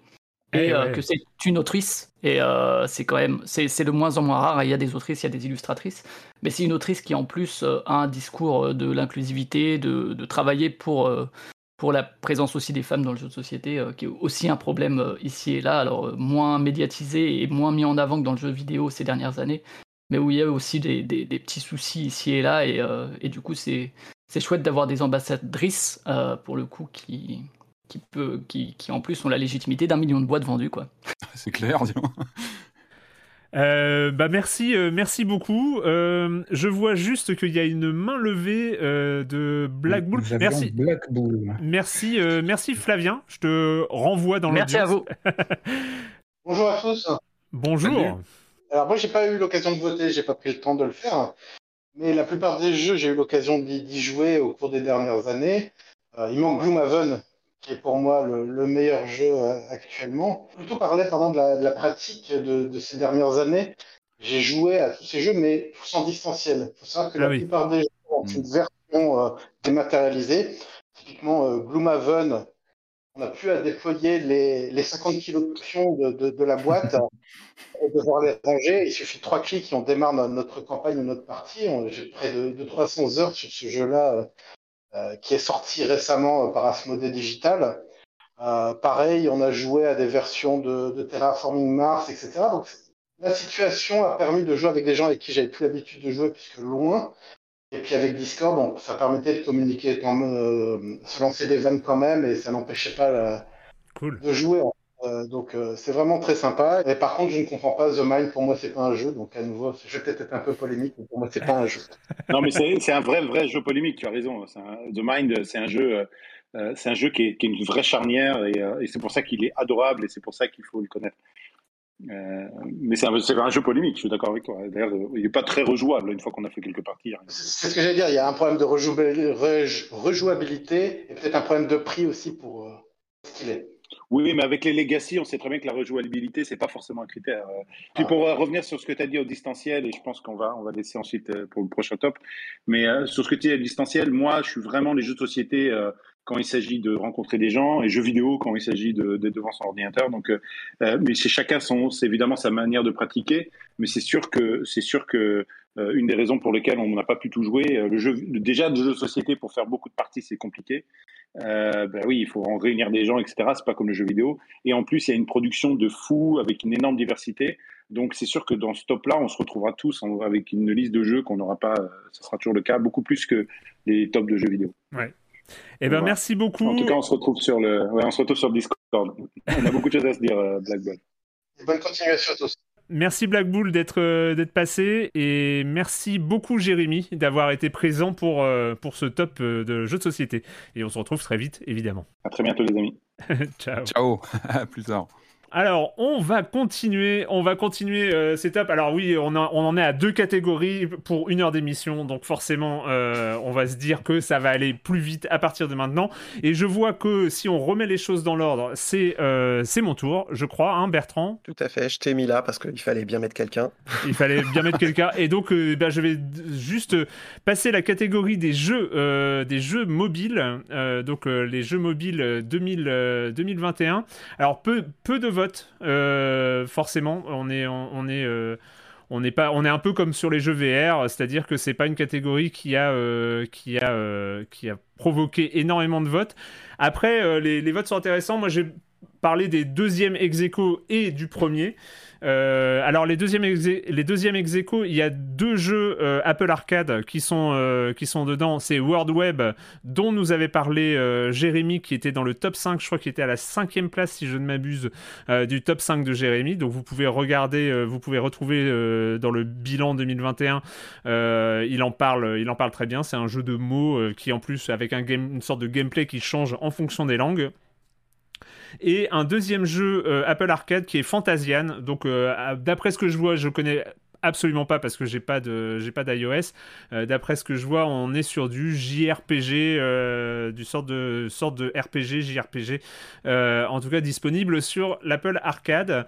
Et puis on retrouve aussi donc avec deux voix, on retrouve Hearthstone. Alors bon. Euh, jeu 2021. En même temps, il y, a des, euh, y a des nouveaux modes de jeu qui arrivent un peu, euh, un peu de temps en temps, mais j'avoue que j'ai décroché de Hearthstone il y a déjà quelques temps pour, bah, pour ma santé. hein. Il fallait évidemment que je j'abandonne Hearthstone, donc j'avais réussi à décrocher. Et, et puis, toujours deuxième ex on a Mini Motorway. Alors ça... J'avoue que je n'y ai pas encore joué, mais je sais que je vais y jouer parce que Mini Motorway c'est euh, le nouveau jeu euh, de Dinosaur Polo Club euh, qui sont très connus pour l'exceptionnel Mini Metro. J'avoue que Mini Metro, moi, c'est assez rigolo parce que c'est un jeu auquel j'ai dû jouer à l'alpha, en tout cas la version web qui était qui était sortie. Et c'est vrai qu'à chaque fois que je relance, j'ai l'impression de jouer à un nouveau jeu parce que c'est vrai que j'y joue un petit peu, j'a- j'abandonne, etc. Et j'ai pas encore joué à, donc à Mini Motorway qui est un peu sur le un- vraiment un jeu de gestion de flux euh, à la même euh, de la même façon que euh, que Mini Metro, donc qui arrive aussi en deuxième position. Et donc je n'ai fait pas de bruit d'enveloppe, mais l'idée y est. hein, voilà le. Je, je, je, je, je Je te la fais hein. si tu veux. Hein. Tu, tu- Tu veux que je t'en fasse une? Ouais, vas-y, vas-y. Fais- Fais-moi un bruit d'enveloppe, s'il te plaît. Euh, On va. C'est une grosse enveloppe. Et donc, euh, et donc à, la première, à la première place de ce top mobile, un jeu dont on a déjà euh, beaucoup parlé dans Silence on joue et dont on parlera peut-être sans doute encore et peut-être encore dans, ce, dans cette même émission, c'est Slay the Spire euh, qui donc euh, pour sa version mobile arrive à la première place des jeux mobiles 2021. Euh, c'est assez marrant parce que de retrouver pour moi à côté de Hearthstone parce que c'est le jeu qui m'a permis à moi en tout cas de décrocher de Hearthstone et mais c'était avant 2021 pour le coup. Euh, voilà, donc euh, on va pas revenir sur euh, le chef-d'œuvre qu'est euh, Slay the Spire en, jeu de deck building. Je sais qu'on a déjà eu, il y a, déjà eu des discussions sur Slay the Spire dans le Discord, hein, dans le dans le dans le salon où Silence on finit son jeu. Et c'est vrai qu'il y a y a cette cette chose qui est assez marrante avec Slay the Spire, c'est euh, il a peut-être un seul défaut, c'est de, euh, c'est d'être euh, une sorte de point de comparaison bien trop haut pour euh, tous les jeux de deck building qui sont arrivés après. Et donc c'est vrai qu'il y a très de, plein de très bons jeux de deck building, mais ah bah, à chaque fois on est là à se dire ouais mais Slay the Spire c'était mieux. Donc c'est c'est Comment, toujours. Erwan, une, ques- une question perso en passant. Comment tu gères entre Slay et Hades? Te- Tu vois, quand tu jongles entre les deux, est-ce que t'en as J'ai arrêté Slay. bien T'as complètement arrêté, d'accord. Ouais, ouais, ouais. Je peux avoir, euh, je peux avoir que un ou deux addictions en même temps et, euh, et, et ça rentrait pas dans, dans, dans le planning. Mhm. Donc, euh, beaucoup donc après. voilà. Mais je ne, je, je, je- j'envisage, euh, enfin, j'ai pas abandonné pour autant. hein. Je reviens vers Slay the Spire euh, très régulièrement. Euh, donc voilà pour. le- question euh, pour toi, Erwan, euh, comme on est dans un jeu mobile, est-ce que tu joues encore à Clash Royale? Parce que je sais que il y a un certain nombre d'auditeurs avec lesquels on faisait un clan. Est-ce que c'est Ouais. aussi toujours ton addiction? Alors, bah, en fait, alors je j'ai pas arrêté officiellement de jouer à Clash Royale. Il y a un, un clan euh, qui s'appelle Silence on Clash où euh, plusieurs euh, plusieurs auditeurs, euh, enfin plusieurs gens euh, qui écoutaient Silence on Joue se sont retrouvés. euh, donc euh, et, et existe, ça existe encore. hein. Je crois que François y est encore très actif et euh, et euh, il y a euh, comme ça euh, pas mal. euh, mais j'avoue que j'en suis euh, peut-être à euh, à quelques parties. J'en suis à un rythme où j'en suis à quelques parties par semaine, ce qui fait que euh, euh, sur un jeu comme Clash Royale, ça n'a plus grand sens, mais je l'ai pas désinstallé. Donc, euh, donc voilà, pour, pour ce qui est des, des jeux mobiles. Euh, eh bien, je crois, si j'en suis le, le conducteur, je crois qu'on va être sur les jeux pour enfants. Et, et c'est toi, JP, qui, qui prend la parole sur cette catégorie-là. Et oui, merci. La catégorie jeux pour enfants, ben, je, je vais quand même me permettre une petite intro, comme Bah, c'est une catégorie qui est nouvelle. Et puis je suis assez concerné parce que j'ai une petite de 8 ans euh, que, que j'essaie d'éduquer aux jeux vidéo, bon, même si pour l'instant elle est plutôt sur euh, Animal Crossing et Pokémon, mais j'essaie de lui faire découvrir les jeux de mon enfance, euh, les jeux récents. Et puis, euh, et puis c'est plutôt cool. Donc, bon, je vais vous épargner le débat, l'ouvert- le- le- les jeux vidéo, c'est bien, c'est mal pour les enfants, s'en fout. Mais euh, non, ce que je voulais souligner quand même, c'est et qui me semble super positif pour les parents qu'on est, c'est ben, l'ouverture sur le Discord du, du salon jeux pour enfants, parce que euh, il y a plein de choses intéressantes qui se disent, et puis euh, je m'aperçois même à l'intérieur qu'on serait plus sur le jeu avec les enfants. Hmm, et c'est ça, qui est- Mhm. ça qui est important. On, on est nombreux à avoir euh, plein de moments de partage comme ça avec nos mouflets, et c'est c'est vraiment le bon moyen de se rapprocher, de, de rigoler, de discuter ensemble, puis même parfois de- d'ouvrir sur des discussions, des thématiques qu'on qu'on n'aborderait pas dans la, dans la vie habituelle, des choses plus difficiles parfois. Et puis, euh, puis jeux vidéo, bah, ça permet aussi d'apprendre. Euh, je m'en suis aperçu euh, sur, sur certains, certains jeux, on apprend aussi bien qu'à l'école, différemment. et puis le travail d'équipe, et puis la créativité. Enfin voilà, si vous avez besoin d'arguments pour les repas de famille et, et convaincre les grands-parents que, que c'est bien les jeux vidéo, vous me demandez. Voilà, jouez avec vos enfants. Euh, et pour finir l'intro, ouais, je voulais juste vous faire une petite recommandation. C'est euh, le podcast ABCD qui fut animé par euh, Force Rose, donc Ouais. Sophie de ZQSD avec son ami Diraen. C'est un podcast qui a arrêté maintenant, hein, il était jusqu'en 2019, je crois. Mais tous les épisodes sont dispo. Bon, c'est du format ZQSD, hein, donc c'est du 3 heures, il faut le temps. Mais ça parle de, ben, du jeu vidéo, de la culture geek, de la culture pop, mais pour les parents. Et euh, donc, euh, avec plein de thématiques intéressantes, parfois même des, des invités intéressants comme un certain euh, Erwan Cario. Et j'avais l'épisode eh, 8. Sérieusement, Scooby-Doo, je- ouais, j'avais jamais- parlé j'avais hein. Une heure de Scooby-Doo, c'était fantastique. J'avais bossé mon sujet. J'avais Mais il faut, mon attends. sujet pour, euh, C'est sérieux, Scooby-Doo. Ah ouais, non, c'est clair. c'est clair. Et puis, euh, puis voilà, plein d'autres choses. Et à partir de euh, 1 heure 4 minutes et 35 secondes, vous aurez la vie, l'œuvre et, euh, et, euh, tout ce qu'a fait Erwan Cario dans sa vie. Donc oui, c'est du rétro-podcasting. On ne se refait pas. Allez, fin de la parenthèse. On va rentrer dans le vif du sujet. Donc, euh, jeu pour enfants, catégorie avec une trentaine de votes. Donc, il y a beaucoup d'auditeurs qui sont certainement pas concernés ou bien Hmm. euh, juste qui n'ont pas trouvé de jeu à voter. Mais bon, je tenais en premier lieu à adresser un salut amical à l'auditeureuse qui a voté pour euh, Resident Evil Village. Je trouve ça. Ah ouais Quelque part, Ah il a raison. euh, on est tous des grands enfants, donc bon, ça passe. Mais, mais il n'a pas gagné. Voilà. Allez, euh, Bien tenté, sur le- bien tenté. Sur le top, bah, c'est parti. On va commencer. euh, Alors, ce sera un top 6. hein. On enlève les jeux qui n'ont eu qu'un vote. Ouais. Donc, en sixième place, euh, on a trois ex aequo. Alors, attendez. Oui, ça. Quatre ex avec deux voix. Euh, donc, nous avons Super Mario 3D World Bowser's Fury, donc la Mhm. réédition de, du jeu Wii U. Toujours ce plaisir de, de faire du plateforme Mario avec les enfants. Nous avons New Pokémon Snap, idem, une réédition, ou en tout cas un jeu photographique dans l'univers Pokémon que les enfants adorent, et surtout quand ils se- s'échangent les cartes à la récré. Euh, encore un jeu Nintendo, c'est un super triplé avec de, un ex sur Mario Party Superstars. Ouais. Plein de mini-jeux, plein de. Pareil, ça c'est vraiment les jeux, on peut les sortir n'importe quand avec n'importe qui et, et ça fonctionne. Et enfin, le dernier ex-aequo, c'est euh, Alba A Wildlife Adventure, donc Hmm. un jeu qui, je crois, était originellement sur Apple Arcade et qui est sorti sur console cette Ouais. année. Oui, il est sorti. euh, que je ne connais pas. Ouais, Sur PC euh, aussi, ouais. Qui est super. Enfin, franchement, euh, si vous avez, il est, il est dispo sur PC, sur euh, pas mal de consoles. Je sais pas si c'est toutes. Et, et effectivement sur Apple Arcade. Et c'est vraiment incroyable. Euh, c'est c'est vraiment un super jeu. Et, euh, et franchement, ouais. Mais je crois qu'on l'avait chroniqué au- en janvier de cette année, je crois, dans un dans Silence on joue. Et donc, je te redonne la parole pour les deux premières places. Et donc, effectivement, là, on entre euh, cette fois sur la première place qui est également ex aequo. Alors, le, la vraie première place, c'est Toem, bien entendu, puisque c'était mon vote et que, euh, franchement, euh, j'ai envie de dire, dans cette catégorie, il n'y a pas photo. Ouais. Non, vous l'avez a Oui, je- oui, c'est bon. Avec New Pokémon Snap en plus, tu vois. c'est En plus, voilà. Ouais.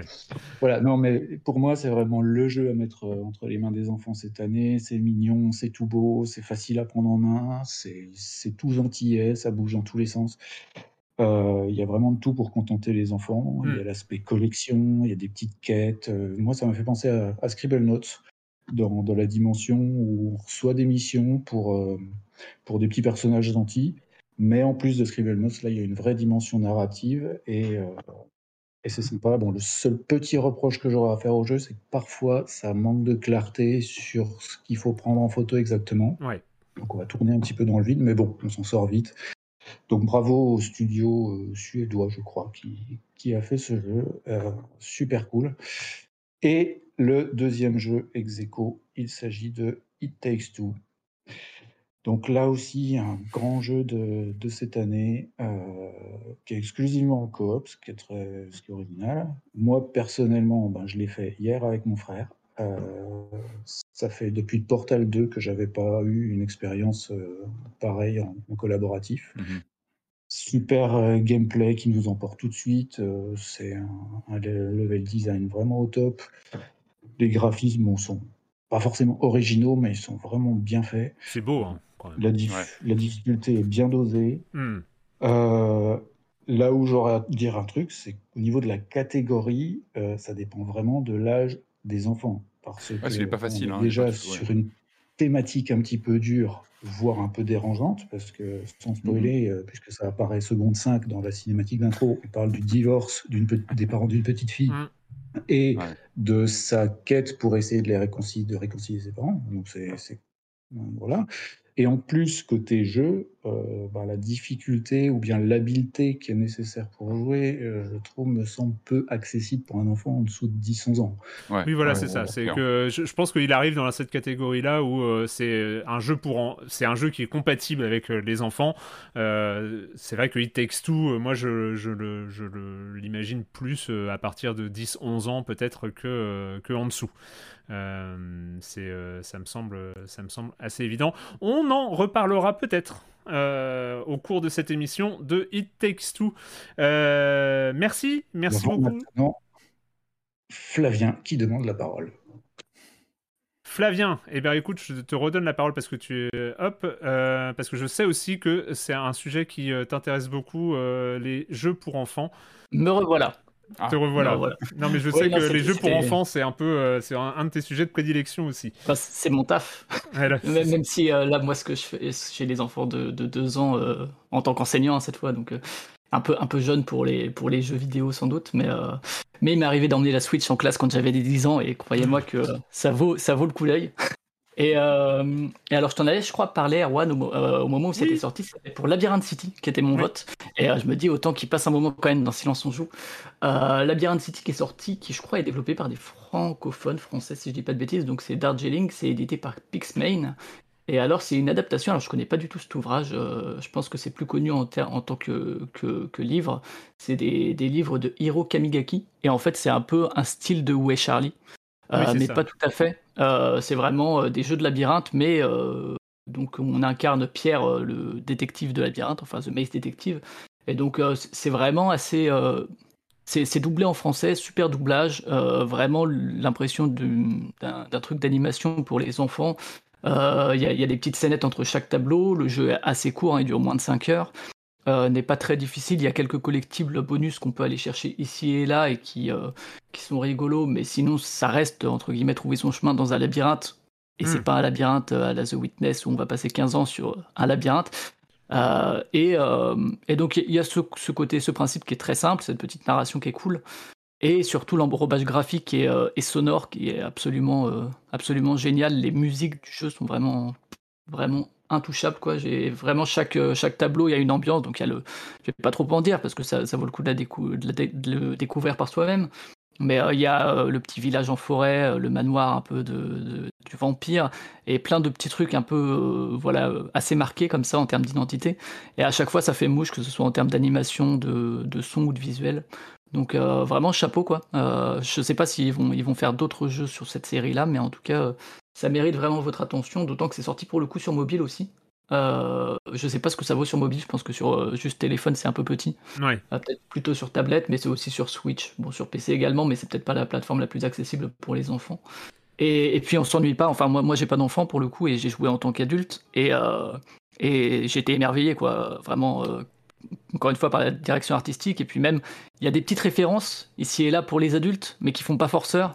Et, euh, et c'est cool quand on les voit, sans qu'on se dise Ah, c'est bon, ok, j'ai compris ta référence. C'est assez discret, mais, euh, mais vraiment, ouais, euh, si, si vous avez l'occasion, adulte ou avec les enfants, c'est Labyrinth City, vraiment très très cool. quoi. Cool. Eh Voilà. ben, merci Fabien. Pour, euh, Eh bien, merci à vous. et euh, et c'est vrai que moi, il fait partie de. me- Il est, j'avoue, j'ai, euh, j'ai à peine lancé et il fait partie des jeux que, que je dois. On que n'a que dois- 24 heures quand même, même si c'est un jeu de, de moins de 5 heures, il faut les trouver. Quoi. Voilà, mais c'est, il, est, il, est, il est installé. hein. Il est installé chez moi. Je vais le faire de toute façon. Merci beaucoup. Très bien. Ciao. Ciao. Ciao. On va, euh, on va continuer avec euh, les OST euh, avec François, donc euh, que je vais inviter à parler. Salut, merci de, de m'inviter à présenter euh, bah, les meilleurs OST, surtout pour les silences d'or, ça marche, ça marche super bien. Donc, euh, ouais, je vais, je vais vous dire le- les résultats euh, dans l'ordre. Donc le, le dixième, c'est Psychonaut euh, 2, euh, un super jeu. Donc la, la BO a été faite par Peter McConnell, qu'on connaissait, c'est un comparse de Tim Schafer, qui avait fait notamment la, BO de Grim Fandango et de plein, d'autres titres de, Double Fine. En neuvième position, on a Inscription, euh, qui est une BO très chelou et euh, d'un jeu qui n'en est pas moins, de Jonas Senzel. C'est un sound designer et compositeur qui a fait euh, quelques jeux indés et surtout des séries té- télé.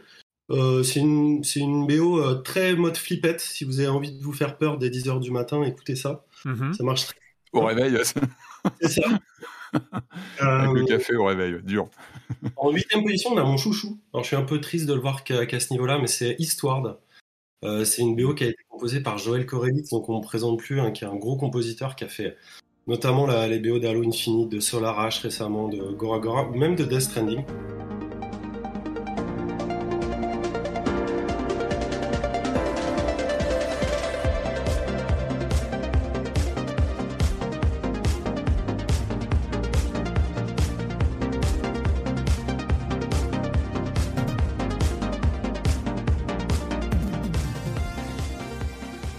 C'est du super lourd, hein, on est sur de la musique. Ah ouais. euh, euh, ouais, ouais, ouais, quand même. On est sur de la musique très, très précise, très pointue, avec des, des choix, euh, des choix d'instru euh, vraiment pesés. Moi, c'est quelqu'un que je suis, euh, que je suis particulièrement et j'apprécie, euh, j'apprécie beaucoup son travail. En septième place, tu vois, euh, Erwan, j'essaie d'accélérer. hein. Non, On mais c'est formidable. On a Death Door, euh, une musique de Ah oui. David Fenn, euh, qui était déjà connu pour euh, Titan Souls notamment, euh, qui est vraiment euh, pas mal. Moi j'aime bien ce mec-là, il se décrit comme un spécialiste de la musique de forêt. Je sais pas pourquoi, sur son. Sur son... ça, donc, euh, ça peut être que bien. Et, là, Je et, pense- et- et moi, je fais juste une parenthèse.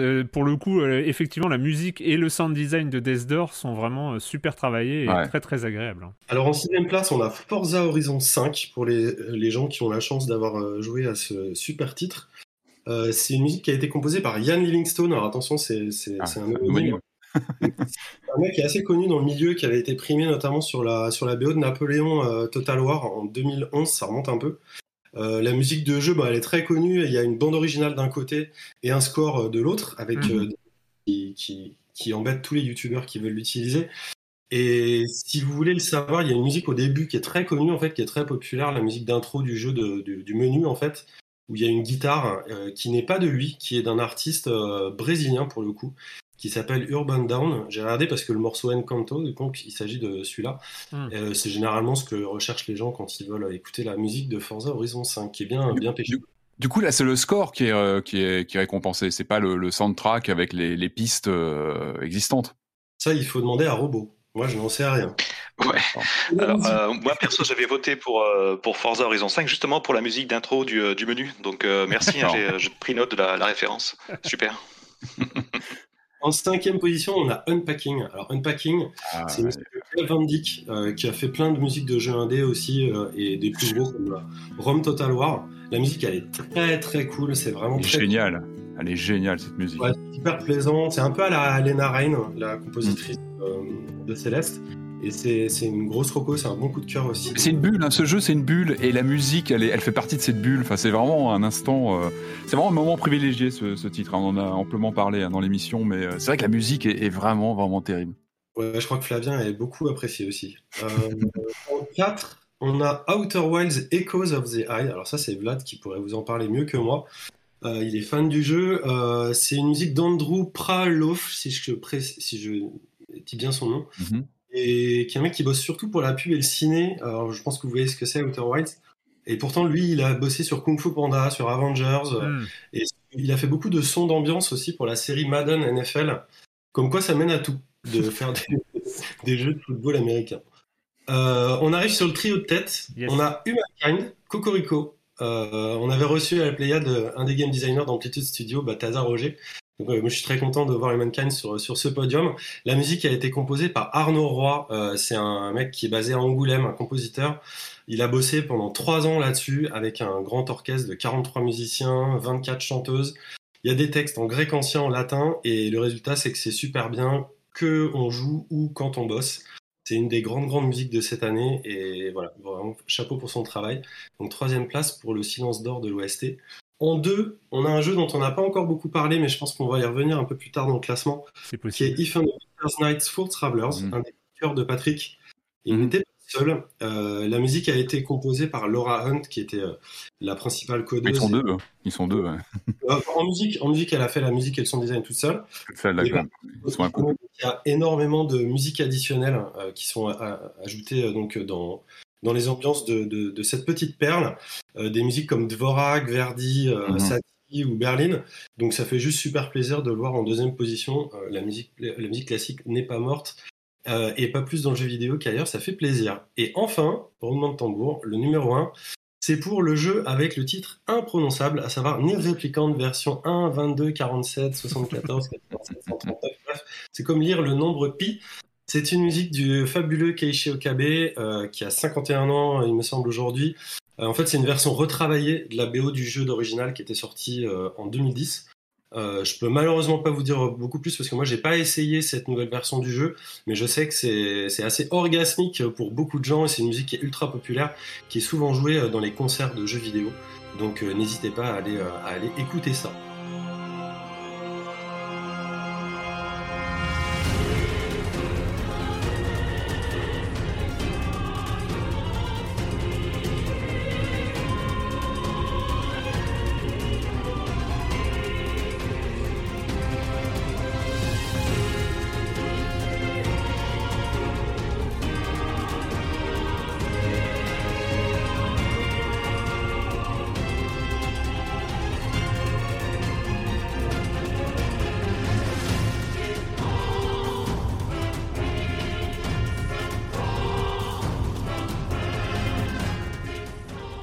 Voilà pour ma partie euh, soundtrack, bande originale. Eh ben c'est cool. Merci beaucoup euh, Red. Euh, C'était euh, super. Je vois que Tissi lève la main. Hello, alors moi je voulais faire une petite euh, mention euh, spéciale, euh, parce que c'est un, un jeu qui n'a plus d'actualité depuis euh, bientôt 15-20 ans je pense. Oula, oula, Eh oula, oui, ça qui bien. a quand même eu une actualité euh, musicale euh, cette année. Et euh, qui a une petite place spéciale dans mon cœur, puisque bah, c'est un jeu de mon enfance. Si je vous dis euh, Philippe Vacher et, et Didier Chanfray, est-ce que ça vous dit quelque chose? Little Big Adventure. euh, Ouais, tout à fait, Patrick. Euh, Il y, a, il y a Philippe Vacher qui, je crois que c'est en 2019 ou, ou 2020, avait lancé un Kickstarter pour faire une version orchestrale de la bande de son de Little Big Adventure 1 et 2. Euh, Kickstarter qui a super bien marché, hein. je crois qu'il est parti dans les plus de 100%, voire plus de 200%. Et euh, l'album a été enregistré l'an dernier et il est sorti cette année sous le nom euh, LBA Symphonic Suite. Et du coup, c'est un régal de- d'entendre ces chansons qui, de base, avaient été euh, composées par Philippe Vacher, plus en instrument MIDI, etc. Mais c'était quand même quelque chose de d'orchestral. Et de l'entendre dans toute son ampleur avec les vrais instruments, etc. Euh, moi, j'ai vraiment, ça m'a fait une lettre de Proust euh, assez incroyable de- d'entendre ça. Donc, euh, Ça, c'est sorti euh, cette année, pardon. C'est ça, c'est sorti cette année, en fait, cette édition-là. L'album est sorti cette année, effectivement. D'accord, Ah, génial. Donc, euh, j'avais cette petite, euh, petite pépite à vous apporter aussi euh, pour les curieux euh, qui ont pu y jouer peut-être euh, plus jeunes. Eh ben c'est cool. Ah bah merci La beaucoup parce que 3D, j'étais pas au euh, courant. 3D isométrique, c'est la vie. hein. Euh, là, c'est... Et puis la balle magique. Eh ben merci beaucoup Tissi, merci beaucoup euh, Red. Je crois qu'on va te retrouver un peu plus tard. Euh, on peut aussi préciser quand même que euh, Nier Replicant a deux fois plus de points que le deuxième If on a Winter's Night for Travelers. Mm. C'est 100 points pour Nier Replicant, 47 pour If on a Winter's Night. Donc ça a été très largement Pas de plébiscité. doute, quoi. Il n'y a pas de doute, il n'y a Ouais. pas d'ambiguïté. Et du coup, je précise parce que c'est marqué sur mon, mon texte qu'il y avait pour euh, ces votes-là 36 votants pour la meilleure Mhm. OST. Moi, je rajouterais OST, il y a Quake qui est ressorti cette année, du coup, en version remaster avec la Nine Inch Nails. Il y a une bande originale de fou furieux que j'adore. Et c'était voilà, c'était aussi l'actualité cette année. Voilà, c'était une petite parenthèse. Merci Patrick, on peut toujours compter sur toi. De rien. Hop, euh, à tout à l'heure euh, Red. Ciao, ciao. Et euh, donc on va continuer, hein, euh, on va continuer ces silences d'or euh, 2021. Ah oui, ah bah oui, avec euh, avec euh, bah il faut, il va falloir y passer, hein, il va falloir passer par euh, par là. C'est la déception, euh, parce qu'on se rapproche hein, quand même. On est, je pense qu'on en est à la moitié des catégories. Et donc là c'est la déception de 2021. Et je crois que c'est toi Bertrand qui euh, qui t'en charge. Tout à fait. euh, tout à fait. Alors, euh, comme on est sur une liste de jeux décevants, euh, il y a de fortes chances que je n'ai pas joué à tout. Euh, D'ailleurs, non, je confirme que je n'ai pas joué à tout. Euh, euh, cette catégorie est une catégorie traditionnelle euh, des silences d'or, hein, puisque j'ai vérifié pendant, tout à l'heure, euh, elle existe depuis 2014. D'accord. Et c'est euh, et c'est Vladimir qui a beaucoup insisté pour qu'on mette celle-là et la meilleure surprise parce que c'était pas du tout dans mon pas du tout dans mon planning au départ. Donc merci à lui. Et du coup, euh, je vais commencer cette catégorie. Donc c'est une catégorie où on a eu 68 votants et chaque personne votait pour un seul jeu. Hmm. Euh, donc je vais pas parler en nombre de points mais en nombre de voix. Et euh, voilà. Euh, donc le top 10, euh, que voilà. Euh, du coup, on a 6 qui, six jeux qui sont cinquième ex aequo avec deux voix. Donc je vais passer, euh, je vais pas passer forcément hyper rapidement dessus, mais euh, quand même, quand même assez, assez vite. Euh, donc cinquième ex aequo, euh, Mario Golf Super Rush, qui euh, effectivement a, a plutôt, a plutôt déçu euh, de ce que j'en ai compris euh, dans la, dans la presse spécialisée et puis dans les retours de joueurs par, par rapport au, au précédent Mario Golf et ce Mm. ce qu'ils avaient montré dans le passé, ce qui était possible de faire. C'est Corentin qui nous en vous en avait aviez parlé parlé. ici. Ouais, ouais, c'est Corentin qui l'avait euh, chroniqué, ouais, qui était Il avait descendu. très mesuré. Ouais. Ensuite, euh, ex aequo, donc toujours cinquième, euh, Jet the Far Shore. Et alors, euh, pour le coup, peut-être que François voudra revenir en parler parce que lui-même l'avait chroniqué dans la Pléiade pour dire qu'il n'avait pas aimé. Euh, Voilà. Euh, ex aequo, toujours cinquième, euh, GTA, la trilogie Definitive Edition. Alors, euh, Ah bah oui. moi, perso, perso, j'en parlais avec Vladimir hier, j'en attendais rien parce que je suis habitué à ce genre de portage et je me dis que ça peut pas être, ça peut pas être fantastique. Mm. Et donc, euh, j'aurais jamais mis ça comme une déception. Ce qui est arrivé était prévisible, en fait, à mon avis. Voilà. Mais en fait, euh, j'étais plutôt sur une bonne surprise jusqu'au moment où il s'est mis à pleuvoir dans le jeu. Et là, effectivement. Sous un pont. a priori, ça a été corrigé. hein, Il y a eu des, il y a eu Ouais, des il pages dans tous ouais. les sens. Donc, bon, faut espérer que ça c'est. euh, Mais c'est vrai, quand on s'appelle GTA, il y a des attentes. C'est vrai que, voilà, c'est- je suis d'accord avec toi. C'est vrai que c'est un cas de figure qu'on a souvent eu, hein, des adaptations comme ça euh, déceptives. Mais bon, c'est GTA quand même. C'est pas rien. C'est- ce sont quand même des titres très importants dans l'histoire du jeu vidéo moderne. Et euh, bon, voilà, ce qui fait que le retour de Flamme a été d'autant plus, euh, d'autant plus intense, on va dire. Oui, le- la, présence, laisser au passé, ouais. la présence dans les déceptions est pas très surprenante, hein, pareil. Euh, toujours cinquième ex aequo, Genesis Noir. Alors celui-là, euh, je n'ai pas vraiment d'infos euh, à donner, à part euh, le nom du développeur qui est Feral Catden. Euh, Je ne sais pas si quelqu'un voudra en parler. Euh, perso, je l'avais mis dans ma to-do list sur le Game Pass et euh, Mm. bon, il va peut-être en sortir à cause de ça. Non, en fait, bah, je pense que Genesis Noir fait, fait partie de, de ces jeux euh, qui a souffert un peu de la hype, notamment vis-à-vis de son design et de son ambiance. Euh, c'est vrai que euh, sur les trailers et sur les vidéos et tout, c'était très impressionnant en termes de design, en termes de son, en termes d'univers et, et ce genre de choses. Et c'est vrai que euh, quand on en a parlé, hein, on en a parlé dans, dans Silence on joue, mais c'est vrai que quand on y joue, il y a tout de suite comme ça une sorte de, de, de gap, enfin de fossé entre, euh, entre ce qu'on Mhm. en attendait et, euh, et le jeu au final. Et, euh, et là, pour le coup, ouais, je comprends sa présence dans les déceptions. C'est vraiment. C'est aussi ce sens-là de déception, c'est-à-dire c'est pas forcément c'est pas forcément des mauvais jeux en absolu, les déceptions, c'est on en attendait beaucoup plus et je pense que Genesis Noir c'est ça, c'est euh, vis-à-vis de, ce qu'il a présenté euh, au début, euh, je pense que les gens qui l'ont lancé euh, euh, tout de suite à sa sortie en attendaient beaucoup plus. Dans les commentaires qu'il y a eu, parce que les votes, les votes à un seul jeu, on pouvait laisser un commentaire. Je vois que Stick a commenté en disant une triste preuve que des visuels incroyables peuvent cacher un jeu vraiment pauvre. Voilà, c'est Voilà. un peu ça cette idée. ouais. Euh, jeu suivant, et alors celui-là, je suis assez surpris euh, de sa présence, c'est Forza Horizon 5, donc toujours cinquième ex aequo. Tiens. Voilà, donc commentaire de. euh, ouh, c'est pas facile à prononcer, ça, je pense que c'est Sentence 4, euh, stylisé avec des 3 à la place des E, euh, qui dit que c'est comme une grosse bûche de Noël, trop grasse, trop sucrée, satisfaisante, mais vite écœurante. Mhm. Et c'est pas faux, enfin. Non, je. non. Perso, je l'ai- J'y ai joué énormément, je l'ai laissé pendant une dizaine de jours et en reprenant, j'ai fait. Ouais, je sais pas, je, je, je sais plus quoi en penser. Il a peut-être raison, je sais pas. Ouais. Toujours cinquième ex aequo, Battlefield 2042. Euh, J'ai aucun avis sur cette série. Moi non plus. Et euh, c'est vrai que c'est un jeu dont, dont on est passé à côté euh, dans, dans Silence on joue. Après, on n'était pas forcément poussé par, euh, par les retours, euh, les retours des joueurs. euh, on n'était pas poussé par ces retours-là pour en parler dans Silence on joue. Euh, c'est vrai que moi, je ne l'ai même pas lancé. Pour le Confucius nous dit que c'est le jeu qui l'a poussé à jouer à Halo pour le multijoueur. D'accord. Ok.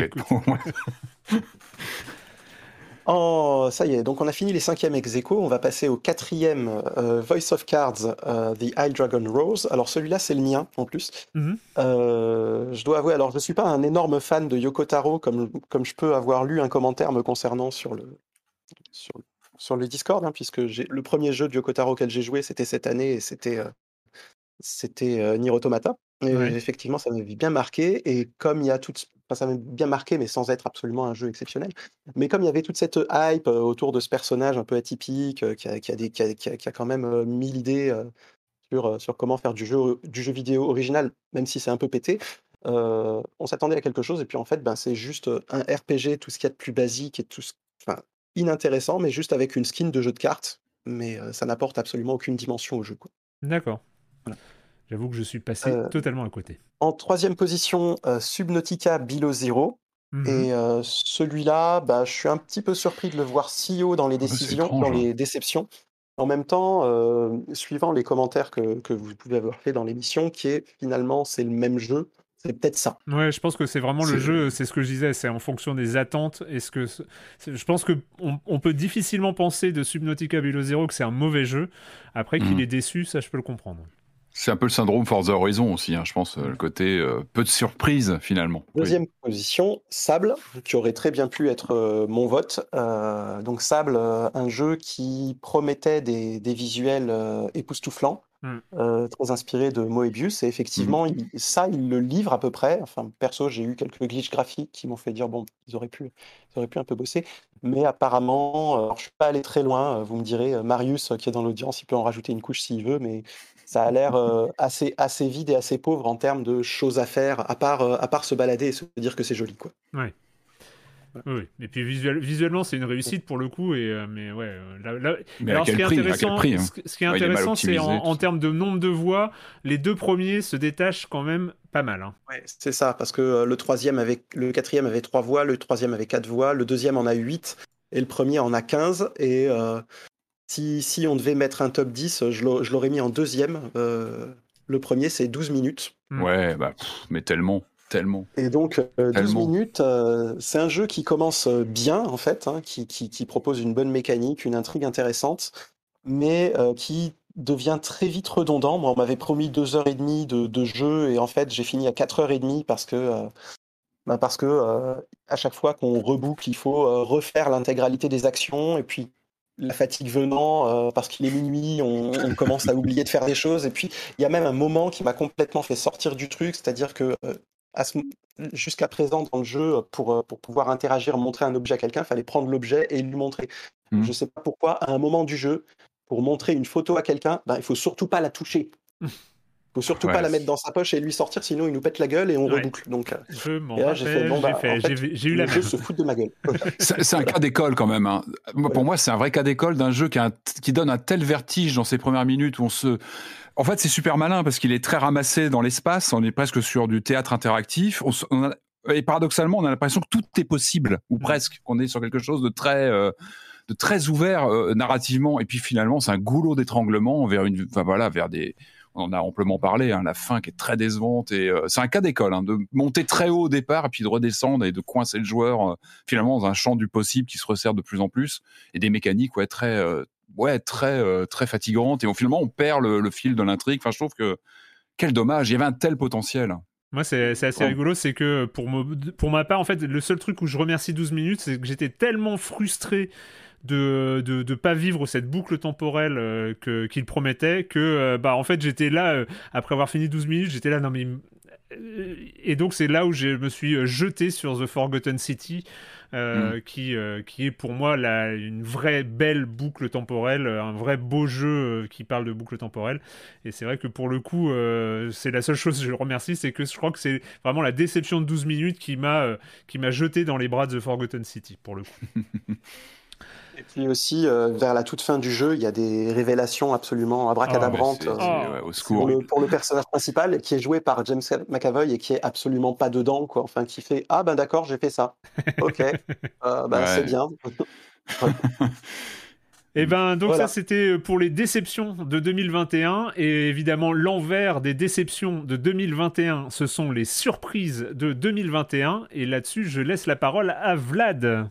Oui, tout à fait, merci. C'est effectivement une autre catégorie euh, historique des, des silences d'or chaque année. Moi, moi, j'aime bien parce que à la fois les déceptions et les surprises, en général, un peu moins cette année, c'est vrai, mais c'est des endroits où on trouve des jeux qui sont pas cités dans les tops et, euh, et qu'on peut découvrir à ce moment-là.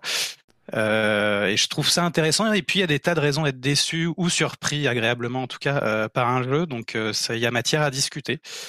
Euh, là, c'est un top jeu 12 ou 14, je sais plus, euh, Bertrand, je ne l'ai pas en tête le nombre exact.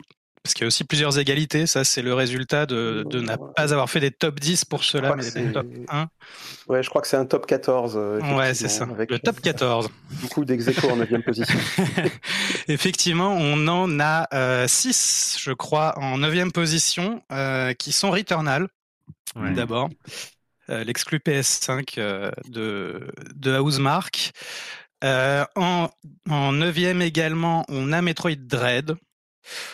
Euh, on a également Marvel's Guardian of the Galaxy. J'ai pas grand chose à dire de ça. Euh, on a Halo Infinite. Il y a, Mais il y a des ju- gens, juste, euh, juste sur, sur Guardian of Galaxy, je trouve qu'il correspond bien à la notion de surprise. C'est-à-dire vraiment le jeu dont t'attends mais tellement rien. Ouais. Mais tellement rien. C'est-à-dire, je veux dire, pour être hypé par les Gardiens de la Galaxie en jeu vidéo, euh, je sais pas comment on fait. Et pour le coup, c'est vrai que quand on le lance et manette en main, ça va. Il est C'est pas entraînant, même. Oui, Il il, est assez entraînant, hein. Ouais. Il est, il est, c'est pas le jeu, c'est pas un grand jeu pour le coup, mais ça va. Et en fait, c'est tellement au-dessus des attentes que tu avais qui étaient nulles que ça peut. Je comprends que ça puisse être une surprise. ouais. Bah, effectivement, c'est là où c'est l'envers du décor des, des déceptions, quoi. C'est qu'il y a des choses qu'on qu'on n'attend pas euh, et qui surgissent quand même. Ouais, ça. Et puis, alors, deux autres jeux qui sont euh, à la fois plus surprenants et moins surprenants. Il y a Deltarune, je suppose le chapitre 2. Euh, si j'ai bien lu les commentaires des gens, Deltarune chapitre 2, c'est d'une part parce qu'il a l'air très bon, j'y ai pas joué à celui-là, j'ai joué qu'au chapitre 1, et d'autre part, euh, il y avait un des, un des, des auditeurs euh, qui l'a cité en, en opposition au chapitre 1 qu'il avait déçu. D'accord. Euh, et euh, il nous disait c'est Stick, j'avais été assez déçu par le premier chapitre, donc j'en attendais peu, mais quel bonheur de bout en bout. Euh, donc ça c'est pour le jeu de Toby Fox. Et le dernier top 9 euh, à égalité c'est Kids Amnesia euh, Exhibition. Et donc ça c'est beaucoup plus surprenant puisque c'est l'espèce de- d'expérience interactive autour de, de l'album de, de Radiohead euh, qui est disponible un peu partout, je crois, euh, qui, est, qui est moins un jeu qu'une expo, quoi, finalement, mais, euh, mais qui, est, qui est tout à fait intéressante. Et effectivement, là, typiquement, c'est le genre de, de choses qu'on n'aurait probablement pas retrouvé euh, dans un autre top. Euh, septième ex aequo avec euh, trois voix, c'est Rhythm Doctor. Yes. Euh, je n'ai pas joué, mais je crois que tu peux nous en dire beaucoup. euh, Ah oui, alors après, après, je sais pas s'il ré- il réapparaîtra dans. Je, je- je- ça se trouve, il sera dans le top 10 de, des, des- des jeux 2021, mais je pense pas. Euh, mais pour le coup, ouais, vraie surprise, jeu incroyable. Euh, proposition incroyable. Moi, c'est vrai que là, je comprends totalement euh, sa, présence dans les surprises parce que là, encore une fois, c'est un jeu qu'on pouvait pas. euh, Il n'y avait pas de hype particulière dessus, en tout cas de mon, de mon, de mon côté. Et c'est vrai que pour le coup, il suffit, alors je sais pas qui parmi, euh, parmi l'audience a, essayé euh, Rhythm Doctor, mais euh, pour le coup, il suffit de, de faire 3-4 parties avec ce jeu, avec une seule touche, la barre espace, être sur le septième rythme, sur le septième temps, pardon. Euh, c'est euh, juste parfait. Euh, D'ailleurs, comme à chaque fois, à chaque fois que j'entends le nom de Rhythm Doctor, j'ai envie d'y jouer. Euh, donc euh, c'est comme à chaque fois, je sais que euh, avant la fin de la journée, je relancerai une partie. Voilà. Alors, il peut pas être dans le top 10 de vi- 2021 puisqu'il est en early access. Ah ouais. Ah ouais, j'étais Ouais, on a- absolument contre cette règle, c'est vrai. Mais. J'avoue. Allez, je te redonne la main. Ouais. euh, deuxième euh, ex aequo en septième place, c'est Psychonauts 2. Mhm. euh, qui s'est retrouvé là. Euh, D'une part, bah, je, je pense que beaucoup de gens n'avaient pas forcément joué à Psychonauts 1 et donc ne s'attendaient pas à grand chose. Et puis la variété de gameplay aussi qui, a, eu l'air de surprendre. Et du calibre peut-être même du jeu pour, pour le studio. quoi. Hmm. Ah, c'est clair. En sixième place, on a Kena Bridge of Spirits. C'est pareil, j'ai pas joué, donc euh, je, ne sais pas trop. Là, je sais pas, je pense, euh, oui, c'est peut-être un, jeu qui avait pas forcément beaucoup de hype euh, autour de lui et qui est, euh, bah, très accès, enfin voilà, qui c'est un, un jeu très agréable, en tout cas moi que j'ai trouvé très très agréable, très classique. C'est vraiment du classicisme de bout en bout, mais plutôt bien réalisé et avec aussi cette touche graphique euh, qui fait que pour un double A, euh, c'est-à-dire on n'est pas vraiment dans la catégorie des jeux à très très très gros budget, pour un double A, on est sur une qualité graphique qui est, euh, qui est très très surprenante pour le coup avec Kena. C'est un, un premier jeu aussi, je pense, de, de Ember Lab, le studio qui l'a développé. Donc euh, c'est le genre de jeu qu'on voit pas venir euh, à, à- à l'avance, quoi. Hmm, hmm, tout à fait. En quatrième place ex aequo, encore, il y en a deux qui sont Unpacking, euh, qui a été largement euh, développé ici, euh, et puis Inscription, dont vous aviez beaucoup parlé aussi en début de saison, il me semble en octobre. Donc effectivement, des jeux pareils, de, de, de petits faits à la main, très très cohérents, euh, qui n'avaient pas forcément des mécaniques qui sortent vraiment de l'ordinaire, mais en tout cas euh, des, choses qu'on n'attend pas quoi. Sur le troisième, euh, Death Door, qui euh, alors j'ai pas regardé non plus là s'il y avait des commentaires de des gens qui ont voté pour Death Door. Voilà, Copper V21 qui nous dit essayez par, par hasard puis lâchez jusqu'au 100% des gameplay bande son, tout m'a plu. Pareil, apparemment la DA pour tout le monde. euh, beaucoup de gens qui l'ont découvert par curiosité. euh, c'est l'accessibilité aussi du jeu qui est, euh, qui est plébiscité. C'est et puis la musique. Euh, Oui, de bout en bout, ça, on l'a entendu mais- avant. Là, là aussi, je, je comprends complètement euh, sa, sa, place dans les surprises. C'est vrai que c'était un.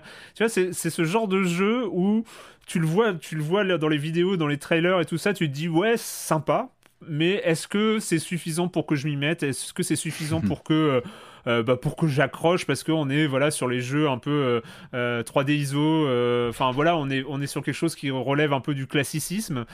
Et pour le coup il suffit d'avoir de, de, la manette en main et très très vite, tu sens un peu le, côté hyper léché, hyper, euh, hyper travaillé de tous les éléments mhm. pour que ça s'imbrique totalement. Euh, les, les, puzzles sont cool, la musique est cool, le ressenti dans les combats est cool, le design est cool. Enfin, vraiment, il y a, y a un tel, une telle réussite hein. générale que euh, je pense que. Puis des surprises, hein, les boss, le, design. Il y a une expression en anglais qui dit il est plus que l'ajout de toutes ses parts, en fait. Il, est, il y a une cohérence, c'est-à-dire en dehors du visuel et du du, son, etc. Il y, a, vraiment une expérience euh, vraiment jouissive manette en main, effectivement. Et, il faut l'essayer, quoi, clairement. Et donc là, c'était le troisième, et donc les deux premières places. C'était le troisième. Le deuxième, c'est un peu la pépite euh, découverte de cette année, c'est If on a Winter's Night for Travelers. Mmh euh, que lui, je crois, le nous avait fait découvrir dans Silence on joue. Euh, donc euh, là, bah, c'est la maîtrise de bout en bout de facture classique de point and click en en pixel art, mais euh, mais quelle quelle réussite quand même, quelle réussite à la fois dans l'écriture, euh, la musique, on en reparlait euh, juste avant, enfin enfin tout, et puis les sujets abordés, la, la, façon de le faire. C'est surtout ça, ouais. c'est surtout ça en fait, moi qui m'a touché. En plus, la réalisation est, est mitonnée au pixel comme on aime, etc. Mais c'est surtout la profondeur et même il est glaçant hein, ce jeu. Il y a quelque chose de noir et de sombre. Enfin, c'est un vrai joyau sombre en fait. Il est il est, il est très marquant. Enfin, on l'oublie pas. C'est vraiment une expérience qu'on n'oublie pas et qui, moi, qui m'a surpris par sa noirceur, ce qui est plutôt une bonne chose. Hein. Enfin, il, voilà, il met les.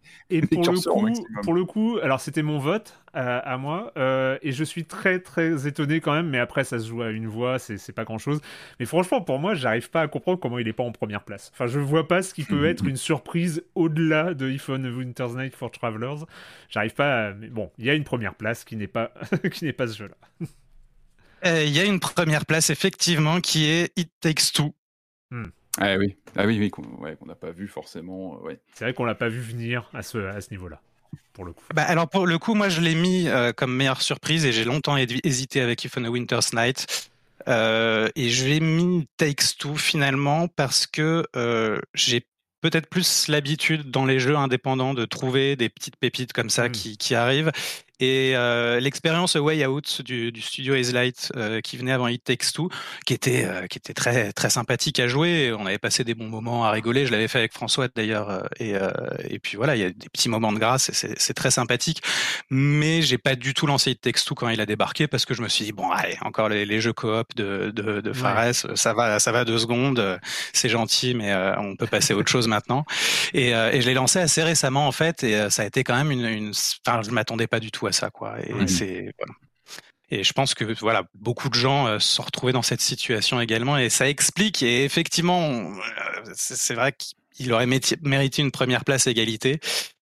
Mais il est, surprenant aussi dans le sens où il a un côté très euh, très coloré. Quand on regarde juste les images ou les vidéos, bon, il fait très euh, très mignon. Puis derrière, pareil, il y a un message plutôt sombre. Et le gameplay est assez impitoyable. Je trouve qu'il est exigeant en termes de coop. On est vraiment sur des pures mécaniques de synchronisation, etc. Enfin, on n'avait pas vu ça depuis le jeu euh, Les Goonies euh, sur Amstrad ou autre. Enfin, vraiment, avec euh, des mécaniques où on doit vraiment. Non, non, c'est vrai que c'est. Je, comprends le côté surprise. Moi aussi, je l'ai un peu regardé de loin et c'est vraiment là, je, je suis en train de le faire avec un, copain et, et ouais, c'est surprenant. Il y a de la surprise dans les mécaniques qui sont vraiment. On sent que ça il, y a, il y a beaucoup de travail dessus en fait. Hmm. Et puis il, se réinvente à chaque chapitre aussi dans son gameplay. la, la, la c'est très complet et euh, jusqu'au chapitre final, euh, sans, sans, le spoiler non plus, mais c'est quand même euh, une divine surprise quand on y arrive. Enfin, c'est Écoute, oui, non, c'était le top 10. Et c'était le top 10 des surprises 2021. Euh, euh, juste Erwan, sache que ta voix n'a pas été comptée puisque, euh, comme j'avais dit, c'est le vote des, des, auditeurs. Ah oui. Et donc, les votes des chroniqueuses ont été mis de côté, mais on peut les réintégrer. Si on réintègre ton vote, il y a égalité en première place entre Night Non, non, non. Moi, j'accepte, j'accepte. On a, on a fait nos votes dans l'émission. Là, c'est les votes de l'audience. Voilà. Et je vois que dans le chat, on parle pas mal de Kid Amnesia, donc euh, le, le, top a fait son, a rempli son rôle. Donc, euh, donc, eh ben, c'est le moment, quand même. Alors, c'est le moment d'arriver sur une catégorie, mais c'est une catégorie que j'aime beaucoup parce que c'est vrai que il y a ce côté-là, les, jeux vidéo, ben, on sait hein, maintenant, on en, parle dans, dans, dans, Silence on joue, des 200, 300 sorties par semaine, euh, où on a du mal à suivre l'actualité. Et puis aussi, les jeux vidéo, bah, c'est pas, pas comme un épisode de série ou c'est pas comme un film. Un jeu vidéo, ça peut, c'est souvent 14, 15 heures voire beaucoup plus, voire beaucoup, beaucoup plus pour certains. Et c'est vrai que bah, suivre le rythme des sorties, c'est pas forcément évident pour les jeux sortis l'année passée. Et c'est vrai que bah, sur, il euh, y a un décalage comme ça qui se crée et où en 2021, bah, on peut jouer à des jeux de 2019, de 2020, de 2016, enfin de, toutes les années. Et, c'est vrai qu'il y a ce top des jeux joués euh, pendant l'année l'année écoulée que moi j'aime beaucoup. J'ai euh, donc donc voilà. et donc je te laisse pour pour dévoiler ce top 10 des jeux joués en 2021. Je te laisse la parole, Cytoplasme. Bonjour à tous. Euh, eh ben, merci pour euh, l'introduction, Erwan. Alors, euh, c'est vrai que moi, je suis très content d'avoir d'avoir ce top à présenter parce que quelque part, je trouve que c'est le plus important parce que c'est celui des jeux auxquels les gens ont vraiment joué, où ils ont vraiment passé du temps. Et puis la deuxième chose, c'est qu'il y a hmm. que des super jeux dans cette liste. Donc c'est un plaisir à, lire et ça va être un plaisir à, à. Euh, alors, bah on va ouvrir hein, tout de suite. Avant qu'il commence, je voudrais préciser un, petit truc, c'est dans cette liste-là, on a évacué tous les jeux qui sont dans le top 10 sortis en 2021 qui arrivent à la fin de l'émission. Donc en fait, mmh. c'est un top 15 moins ces jeux-là. Ok. D'accord, donc les, les, les, jeux qui ont gagné euh, le, le, le, top 10 2021 sont éjectés de cette liste-là, c'est ça, hein, si j'ai bien compris. Fait. Mais euh, vous aurez le ranking, le ranking qui en tient compte. Super, merci. Donc, euh, du coup, on commence par le 15e, en fait, qui est euh, donc euh, Demon Souls. Donc, Demon Souls, en fait, c'est un petit peu juste parce qu'il est sorti fin 2020. Donc, il est presque sorti en 2021. Enfin, ressorti.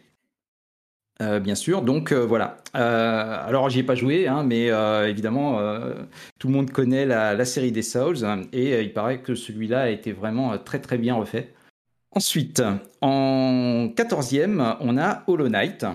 Je suis un petit peu surpris de le trouver là, mais euh, bon, enfin, c'est un très bon jeu, hein, mais pourquoi cette année, je sais pas. Bah, c'est, c'est, euh, je pense qu'en en fait, il y a, alors il y a peut-être un effet de bord, mais euh, je, je, parle sous le contrôle des, des, des, gens qui ont fait le, dé- le dépouillement.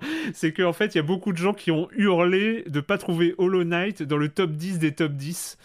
Euh, donc en fait parce qu'il n'avait pas été sélectionné euh, dans, la liste restreinte du top 10 des 11 ou, des 11 dernières années.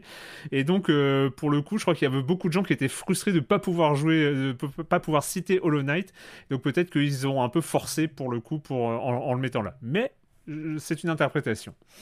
Il y a un truc que je me demande aussi, c'est si ça peut pas être lié aussi avec des jeux qui sont rendus gratuits sur, sur Epic ou, euh, ou des jeux qui ah, rentrent dans le Game Pass, ce genre de choses. Hmm. Ouais, ou des promos. Ou des... Ouais, ouais. Alors, ensuite, on passe à la douzième place où on a euh, bah, Legend of hmm. Zelda Breath of the Wild. Ouais, Donc voilà, euh, bah là, pas grand chose à dire. Hein, c'est peut-être un des meilleurs jeux de tous les temps. Mm-hmm. Ensuite, en dixième ex j'ai juste, j'ai juste Subnautica qui est marqué. Alors, je sais pas si, c'est, si ça doit être considéré comme l'original. Premier, j'imagine. Ouais. C'est l'original. D'accord. Donc ça doit être la sortie du, de sa, la suite qui a peut-être euh, poussé les gens à rejouer au premier. Il est peut-être dans le Game Pass, non? Ah, je sais plus, mais euh, oui, c'est possible. Il y a peut-être cet effet-là aussi, mais, euh, mais c'est un jeu au long cours, hein, enfin, clairement. Ah oui, c'est un... alors on pourrait faire pas mal de jeux de mots évidemment hein, sur, sur, le fait que le jeu est, est, très profond et, et, et, qui pousse à l'immersion, mais bon.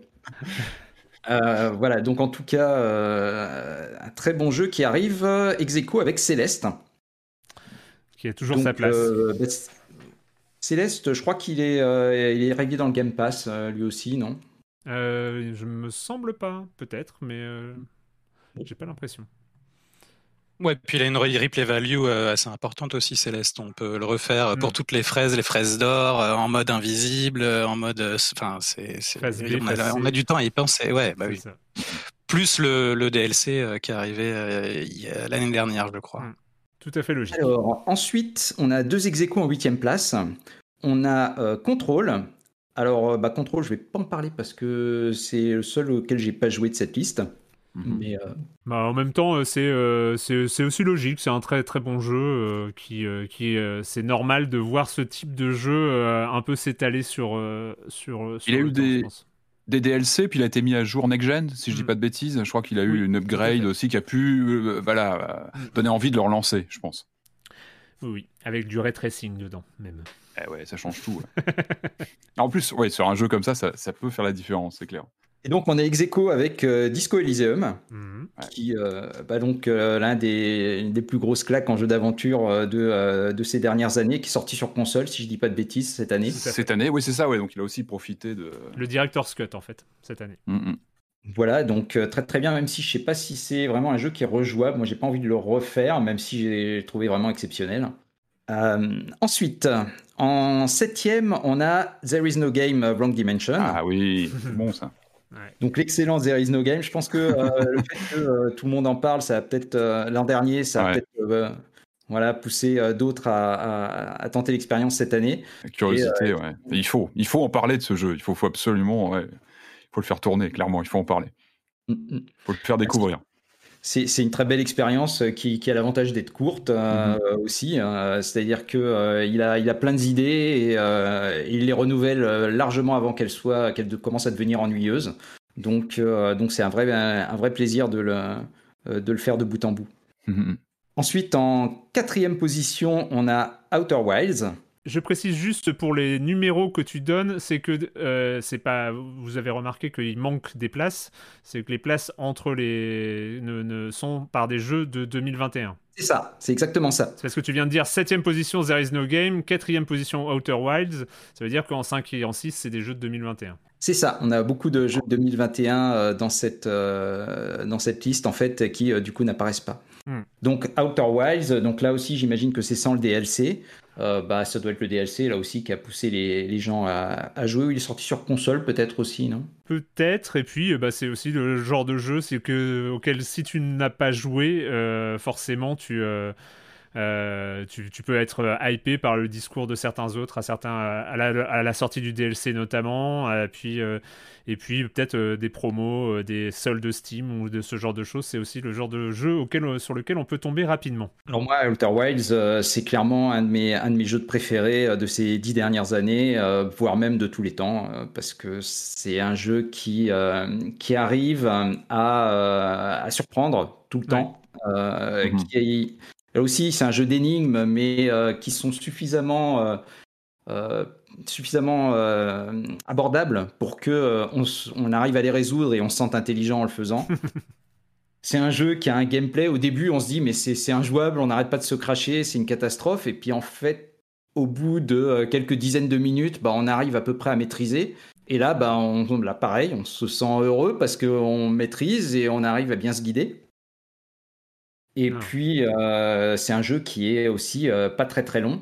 Et donc, euh, on est content de, de le faire jusqu'au bout, d'arriver à la fin, qui est, euh, qui est intelligent. Tout est, tout est joli, tout est, euh, tout est bienveillant. Et le fait que ce soit un, un vu FPS, mais qui soit au final pas un FPS, donc il n'y a pas d'interaction agressive dans ce jeu.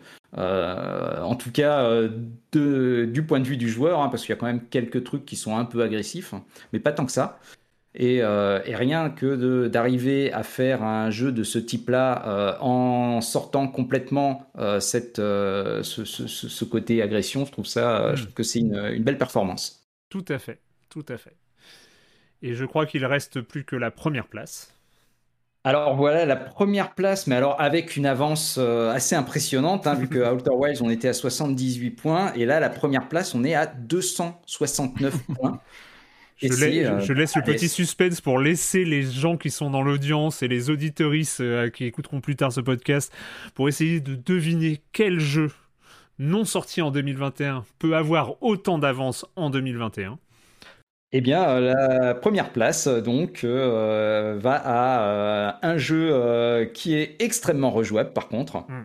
Mais, euh, où on peut, euh, on peut continuer, continuer pendant, euh, pendant des heures et continuer à, découvrir des choses. Et ça, bah, Erwan, t'en a déjà énormément parlé, donc, euh, donc bon, je ne vais pas le répéter, mais c'est un, un vrai bonheur que ce soit en termes de gameplay, en termes de graphisme, en termes de musique, en termes d'écriture. C'est bien entendu Hades. Voilà, je sais pas si je vous en ai déjà parlé.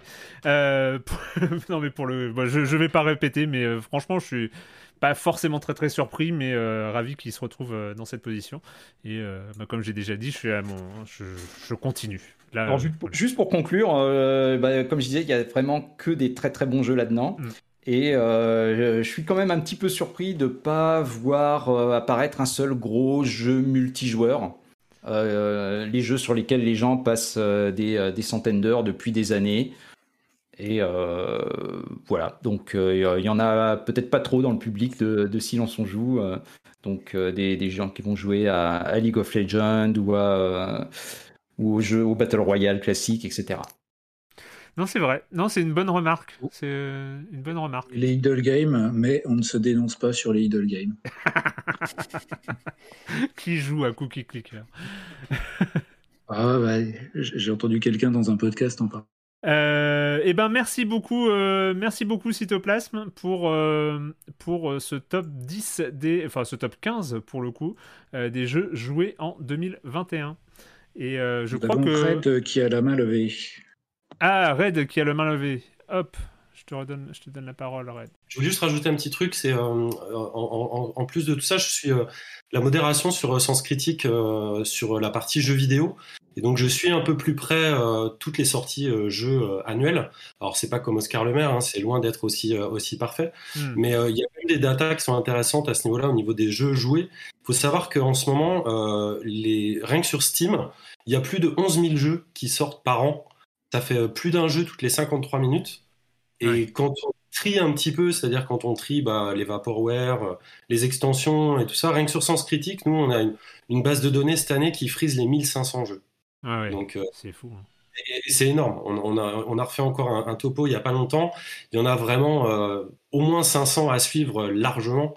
Donc c'est c'est écrasant, quoi, le, le- le poids de la production. C'est juste ce que je voulais ajouter. Samy, Esmi, tac. Bonjour, merci à tous. Euh, je voulais revenir sur Demon Souls. Même si c'est le 15e de la liste. En fait, j'avais joué à, à aucun Souls avant celui-ci en me disant que c'était pas pour moi, même si j'avais plein de copains qui étaient, qui étaient fans des From Software. Et c'est grâce à vous, c'est grâce à Silence on joue et euh, à l'épisode avec Xserve Mm. que je me suis décidé. Ça m'a vraiment donné envie. Et c'est aussi associé au lancement de la PS5 où il n'y avait pas non plus énormément de jeux. Je me suis accroché et ça a été une révélation. Euh, une obsession pendant les 30 ou 40 heures de jeu pour euh, l'ambiance, le challenge, euh, la découverte des mondes, le level design. Vraiment un, un très grand jeu. Voilà, donc je voulais encore remercier Silence on joue. Et bah de rien, et bah c'est cool. Bah, Est-ce que tu Euh, vas voilà. attaquer les, les autres From du coup? Parce qu'il y, a- y y plusieurs titres au catalogue chez From Software. Alors j'ai essayé Bloodborne pour voir, euh, je trouvais que ça piquait un peu graphiquement. Euh, Ah, pourtant, euh, il... ouais. ouais, il avait de, de bonnes critiques, mais je sais pas, 3-4 ans plus tard, euh, Hmm. ça passe moins bien. Bon, j'ai pas insisté. Je vais peut-être attendre euh, des autres remakes et puis euh, Elden Ring de toute façon l'année prochaine. oui, eh oui. Et oui. Donc peut-être que je souffrirai, peut-être que je regretterai, mais, euh, mais je vais essayer. Merci beaucoup. Voilà, merci. Ah bah merci. Hiring for your small business? If you're not looking for professionals on LinkedIn, you're looking in the wrong place. That's like looking for your car keys in a fish tank. LinkedIn helps you hire professionals you can't find anywhere else, even those who aren't actively searching for a new job but might be open to the perfect role. In a given month, over 70% of LinkedIn users don't even visit other leading job sites. So start looking in the right place. With LinkedIn, you can hire professionals like a professional. Post your free job on linkedin.com/achieve slash achieve today. Et donc, euh, et donc euh, je vous laisse vous organiser pour la catégorie suivante. C'est cette liste euh, absolument ce top que je ne pensais pas voir un jour. Le top 10 des top 10. Donc le top 10 des top 10 des 11 dernières années. Je sais pas qui a eu l'idée de ce top 10. euh, mais Bertrand, je te laisse la parole là-dessus. Ouais, c'est c'est mon idée. Euh, en fait, quand j'ai vu, euh, quand j'ai vu justement que, que beaucoup de monde arrivait sur, sur le Discord, je me suis dit ça pourrait être sympa de faire un rematch des, des précédents tops, alors sans, sans non plus laisser porte ouverte à absolument tous les trucs. hein. donc désolé à tous les frustrés de l'absence de Hollow Knight. J'en fais partie aussi, mais je m'en suis pas plaint puisque c'est moi qui fixe les règles. Euh, mais je me suis dit, euh, tiens, en fait, on a, euh, on passe, euh, on passe de. Alors, je vois en 2010 ou 2011, il y avait 65 personnes qui avaient voté quand même, ce qui était quand Hmm. même pas rien. Cette année, on en a eu 203. Alors, on n'a pas eu plus de 13 personnes sur un même vote. C'est quand même, euh, quand même beaucoup. Euh, mais je me suis dit, on a quand même euh, un sacré changement en termes de, en termes de fréquentation et donc probablement aussi un changement en termes de goût général C'est possible. des, des auditorices. Et je me suis dit, ça pourrait être euh, amusant de, euh, voilà, de, de- de lâcher la liste. Donc il y avait 111 jeux puisqu'il y avait eu des dixièmes ex aequo une année. Et, euh, et de dire, ben, allez-y, euh, rangez-les. Eh ben, je, alors je sais pas comment s'organiser, mais je crois que c'est chaque place vous. euh, je sais pas comment vous êtes attribué. Peut-être que vous êtes attribué en fonction des jeux qui arrivaient euh, aux places. Donc le top 10 des top 10. Pour la dixième place, je pense que c'est la team La Pléiade qui euh, aborde cette dixième place. Euh, L'idée de ce top, elle est excellente. mais Je me demandais si j'ai voté pour cette catégorie, moi. J'ai l'impression que je l'ai laissé passer. Donc c'est peut-être un point amélioré pour la- l'année Tu, prochaine. tu- tu l'as laissé passer et du coup, en fait, j'ai attribué euh, les jeux à annoncer en fonction des goûts de chacun. Euh, ce matin, j'ai fait une petite inversion parce que je m'étais planté sur les goûts de Cytoplasme. Mais euh, du coup, pour toi et Cytoplasme, comme vous n'aviez pas voté, il a fallu que je retourne éplucher les différents euh, fils sur le forum pour savoir les jeux qui vous plaisaient bien pour pouvoir vous enfiler. Quoi. D'accord. Bon, alors pour le top des tops, euh, il y a eu 71 votants quand même, donc dont je ne fais pas partie grâce à mon ophtalmo, mais c'est pas grave. Euh, et le dixième, alors c'est que des petits jeux, hein, vous allez voir. Le dixième, il est ex aequo avec 92 points, et c'est The Witness. Donc euh, The Witness, euh, est-ce que c'est encore besoin de le présenter? C'est un peu le jeu Wahoo Effect. Euh, personnellement, j'ai un peu pleuré. Et, et voilà, je suis très triste qu'il soit qu'en dixième place, mais en même temps, il n'y a que 10 places. Ah, à 10 sur la première place. Le huitième est ex aequo aussi, euh, avec 98 points. C'est Journey. Attends, attends, attends. Ah, je Attends, trop attends, Ouais, tu vas trop vite, t'as donné le huitième là. Ah, mais je croyais que c'était ex aequo. Non, non, t'as Ah. le dixième ex aequo et après c'est Vladimir. Je vois alors, désolé Vlad. Il y a l'ordre sur le, Vous il battez y a l'ordre pas. sur le conducteur. Surtout qu'il y a deux jeux ex aequo en dixième place. Donc euh, le, le deuxième étant Return of the Obra Dinn euh, de Lucas Pope, euh, qui était huitième euh, en 2018, euh, donc qui est passé de, de, de huitième sur, sur une des dix années en, à, di- à directement dixième ex aequo pour ce top des tops. Euh, donc ce jeu en en un bit, euh, qui est le deuxième seulement et le deuxième et dernier de Lucas Pop, qui était vraiment parti d'un d'un petit jeu, euh, de- des petites tentatives qu'il avait faites chez lui, euh, sans, sans aucun espoir particulier d'en faire un, un vrai jeu à la fin, et qui a donné cette espèce de, de grand euh, whodunit euh, assez incroyable, euh, avec euh, qui, qui a été e- e- essentiellement guidé par des par des, des complexités techniques, quoi. Le, le, le fait de, de jouer les scènes euh, au son uniquement et pas et pas en animation. euh, Enfin, tout, tout le principe du, du jeu euh, vient de, de restrictions techniques et, euh, et qui a réussi à en faire quand même un, un monument maintenant de, de ces dernières années, euh, qui est Return of the Obra Dinn.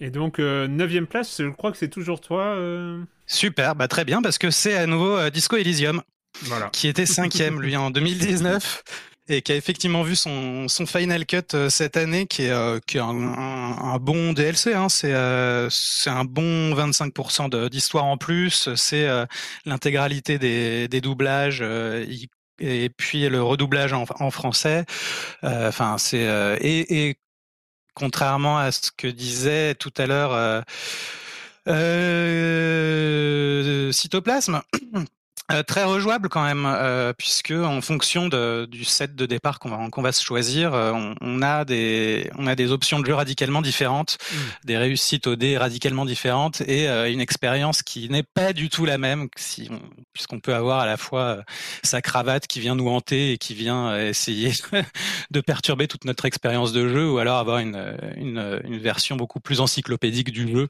Enfin, c'est euh, c'est très complet quand même. Je, je suis très content de le voir là à cette neuvième place. place. grand jeu. D'une grande année d'ailleurs, 2019. C'est vrai. huitième place, donc bah, François, huitième et septième place. Alors la huitième place, bah ouais, c'est Journey, le jeu de Genova Chen, c'est pareil, qui avait fait aussi, ça a été un jeu qui a été fait avec Santa Monica aussi, on ne le dit pas assez mm. souvent. Euh, bah, quel, grand jeu. Euh, je pense qu'on peut le, le, spoiler un petit peu maintenant. Si, en tout cas, si vous n'avez pas fait, euh, faites-le. C'est encore un jeu où j'ai un peu pleuré. Moi, les, tous les jeux de, dont je parle, j'ai un peu pleuré, de toute façon. Je sais pas pourquoi. voilà, je sais pas, je sais pas trop quoi dire de plus. Generation, c'est quelqu'un que je suivais depuis ses tout débuts en tant qu'étudiant. Et c'est un, un, un, plaisir euh, incroyable de voir euh, au niveau auquel il est arrivé. C'est vraiment un jeu à faire. Je pense que tous les, les, jeux, de toute façon, de ce top sont des jeux, si on écoute Silence on joue, il faut que vous y essayiez. Et celui-là, particulièrement, ne serait-ce que euh, dans la façon dont il aborde la, façon de jouer à plusieurs. Voilà, tout simplement. Et je crois que la septième place, c'est toujours toi. Et la septième place, c'est toujours moi, avec un tout petit jeu dont on n'a jamais entendu parler qui a recueilli 111 points et qui s'appelle The Last of Us.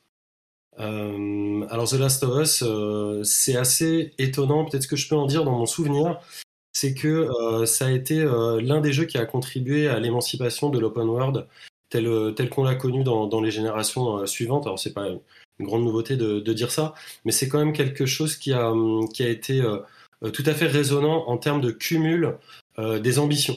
Hmm. C'est-à-dire que tout d'un coup, euh, un espace, et cet espace-là de zombies, euh, d'apocalypse qu'on nous, vendait depuis quand même très très longtemps, a réussi à prendre corps, euh, et, pas de la, moindre des manières, parce que avec le, travail incroyable qui a été sur le, scénario, notamment, ça a permis quand même une, immersion qui a, je pense, qui a aidé aussi Sony à propulser la PlayStation 4 au niveau, au niveau où elle est, elle est actuellement. Donc un très très grand jeu et bien avant sa suite. Écoute, euh, totalement d'accord et, euh, et c'est vrai que euh, très content de le voir à cette place-là.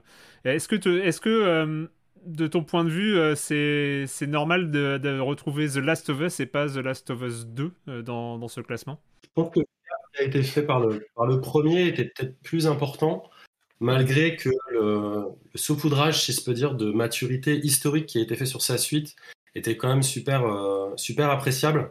Je pense aussi qu'il était plus clivant, simplement le, deuxième. C'est pour ça, à mon avis, qu'il n'est pas dans les dix premiers. Pour la sixième place, euh, bah, Cytoplasme, je te redonne la parole. Pour la sixième place, on a euh, un ancêtre. On a un jeu qui est sorti en fait en 2011 et qui a vraiment marqué les esprits. Hein. C'est pour ça que qu'il apparaît, qu'il apparaît là, c'est Portal 2.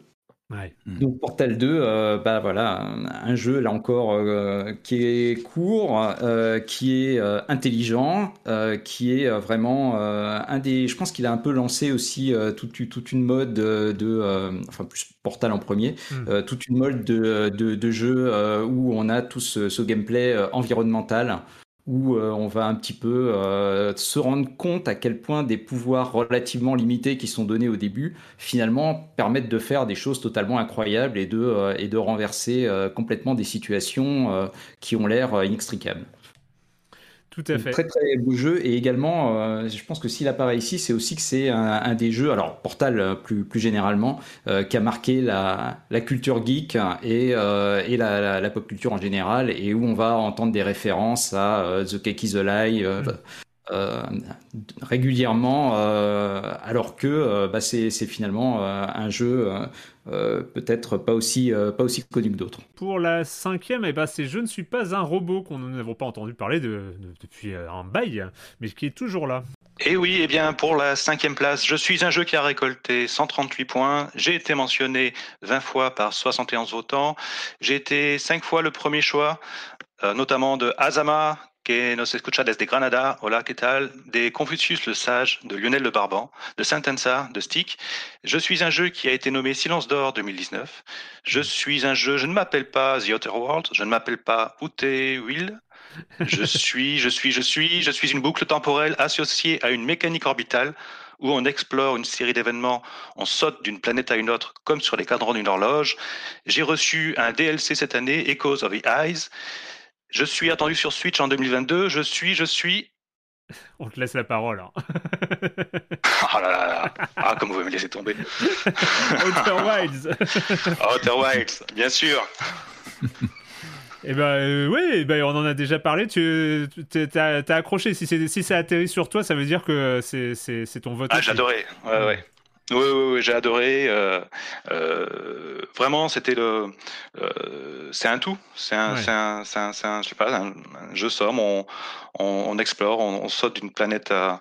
Les planètes sont très différentes. on, on est perdu, on, ne sait pas trop quoi faire. Et puis finalement, il faut, faut, faut se laisser aller. faut se laisser aller, découvrir. Euh, les, euh, différents, différents indices qu'il y, a dans- qu'il y a dans le jeu et, euh, et tirer, tirer sur, le, sur, le, sur le fil, se faire sa, Mm. propre, sa propre idée. Je ne veux pas en dire plus. Il faut, faut, vraiment, faut vraiment jouer à ce jeu. C'est ça. Faut vraiment pas en parler trop. Faut y jouer.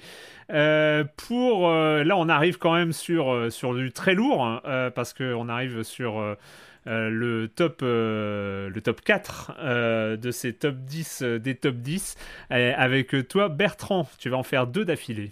Donc, euh, en quatrième position, nous avons le jeu qui a fini premier en 2015, euh, qui a obtenu cette année euh, 149 points, et il s'agit de The Witcher 3, Wild Hunt. Donc, euh, la suite de, de The Witcher et de The Witcher 2 Assassins of King. Euh, une série que moi, j'ai découvert euh, un peu sur le tard, un peu genre en 2013-2014 et euh, qui m'avait beaucoup accroché euh, par son euh, univers extrêmement poisseux avec des personnages qui étaient, passez-moi l'expression, mais tous des connards en fait. C'était c'était assez, un vrai plaisir, un vrai plaisir à parcourir. Et je me suis, je me suis fait à l'époque, donc vraiment le jour de la sortie, j'y jouais. juste avant, j'avais lu les bouquins, sans être non plus un énorme fan de fantasy. voilà, j'étais vraiment mis dans le bain pour, euh, pour être complètement impliqué dans, impliqué dans l'histoire. Et euh, je dois avouer que euh, s'il y a quelque chose que, que, que, que The Witcher en général réussit, c'est la notion de, notion de choix et d'impact de choix. Hmm. Et euh, celui-là avait la très bonne, la, la très pertinente idée de, de, de faire que les choix qui décident de la conclusion de l'histoire sont pris, mais tout du long de l'aventure. Ouais. On doit y avoir, euh, c'est les, réponses à cinq ou six questions maximum hein, au, au fil de, au fil de la, la cinquantaine d'heures de jeu que, que ça prend si on le fait en ligne droite, sachant que j'en ai fait 200. Euh, mais, et voilà. Et du coup, euh, du coup, c'est pas, c'est pas comme de nombreux jeux à choix où en fait euh, rien ne change sauf la dernière décision juste avant le générique euh, qui va changer l'épilogue. Et pour ça, c'était euh, pour ça, c'était assez fantastique. Et j'ai trouvé ça tellement fantastique que dès que je l'ai fini, je l'ai recommencé et j'y ai passé encore plus de temps et je l'ai je l'ai fait à 100% à l'époque. Et c'était avant la sortie des DLC et j'ai malheureusement pas fait les DLC. C'est peut-être ça, hein, c'est au bout d'un moment on sature quand même. hein. C'est ça. c'est ça. Et, euh, et tu vas aussi, donc là on arrive sur le podium, euh, donc euh, en troisième place, c'est toujours toi. Ouais, en troisième place, celui qui était premier en 2018, euh, dont on a déjà parlé durant l'émission, là, euh, qui a eu 151 points cette année, et c'est Céleste. Et alors, Céleste, pareil, une grande claque. Moi qui suis euh, très, très, très, euh, très amateur de jeux difficiles, en fait, Ouais. euh, sans, sans être un ayatollah de la difficulté ou quoi. j'ai- J'aime beaucoup le débat qu'il y a, qu'il y a eu récemment sur, sur le Discord à ce sujet-là. Euh, mon jeu préféré étant Dark Souls, qui pareil, c'est un crime qui ne soit pas dans la liste des, des jeux disponibles pour lesquels on pouvait voter, mais bon, il me semble. Euh, en tout cas, euh, et je dois dire que Céleste, Cé- Cé- Céleste m'a m'a fait euh, m'a fait au jeu de plateforme ce que Dark Souls m'avait fait au RPG en fait. euh, donc un jeu extrêmement difficile, mais avec cette grande différence qu'il était bienveillant à tous les niveaux, alors que Dark Souls euh, épince sans rire et te dit oh t'es nul tout le temps. Céleste te dit ben t'es mort mais c'est pas grave. Allez, c'est pas grave, euh, relève-toi, réessaye, réessaye, insiste et tu vas finir par y arriver. Et euh, il y a même ce mode que j'ai jamais activé, donc je sais pas trop comment ça se passe, mais il y a ce mode, ce mode guidé qui montre comment, comment on doit faire pour pouvoir passer les, passer les, passer les étapes. Et, et voilà. Et aussi euh, magnifique OST euh, que je connais par cœur à force de l'écouter.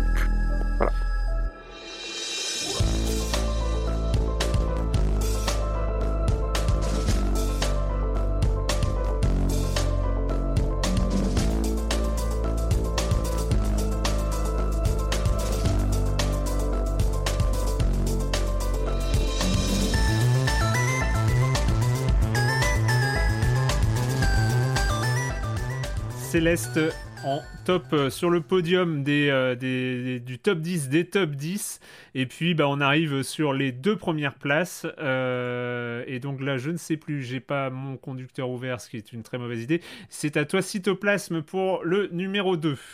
Alors le numéro 2, donc euh, un jeu euh, pour lequel c'est une, euh, une très grande surprise hein, de, de voir euh, ce, ce, ce numéro 2 ici, un jeu dont personne n'a entendu parler euh, et, euh, et dont on ne vient pas de parler.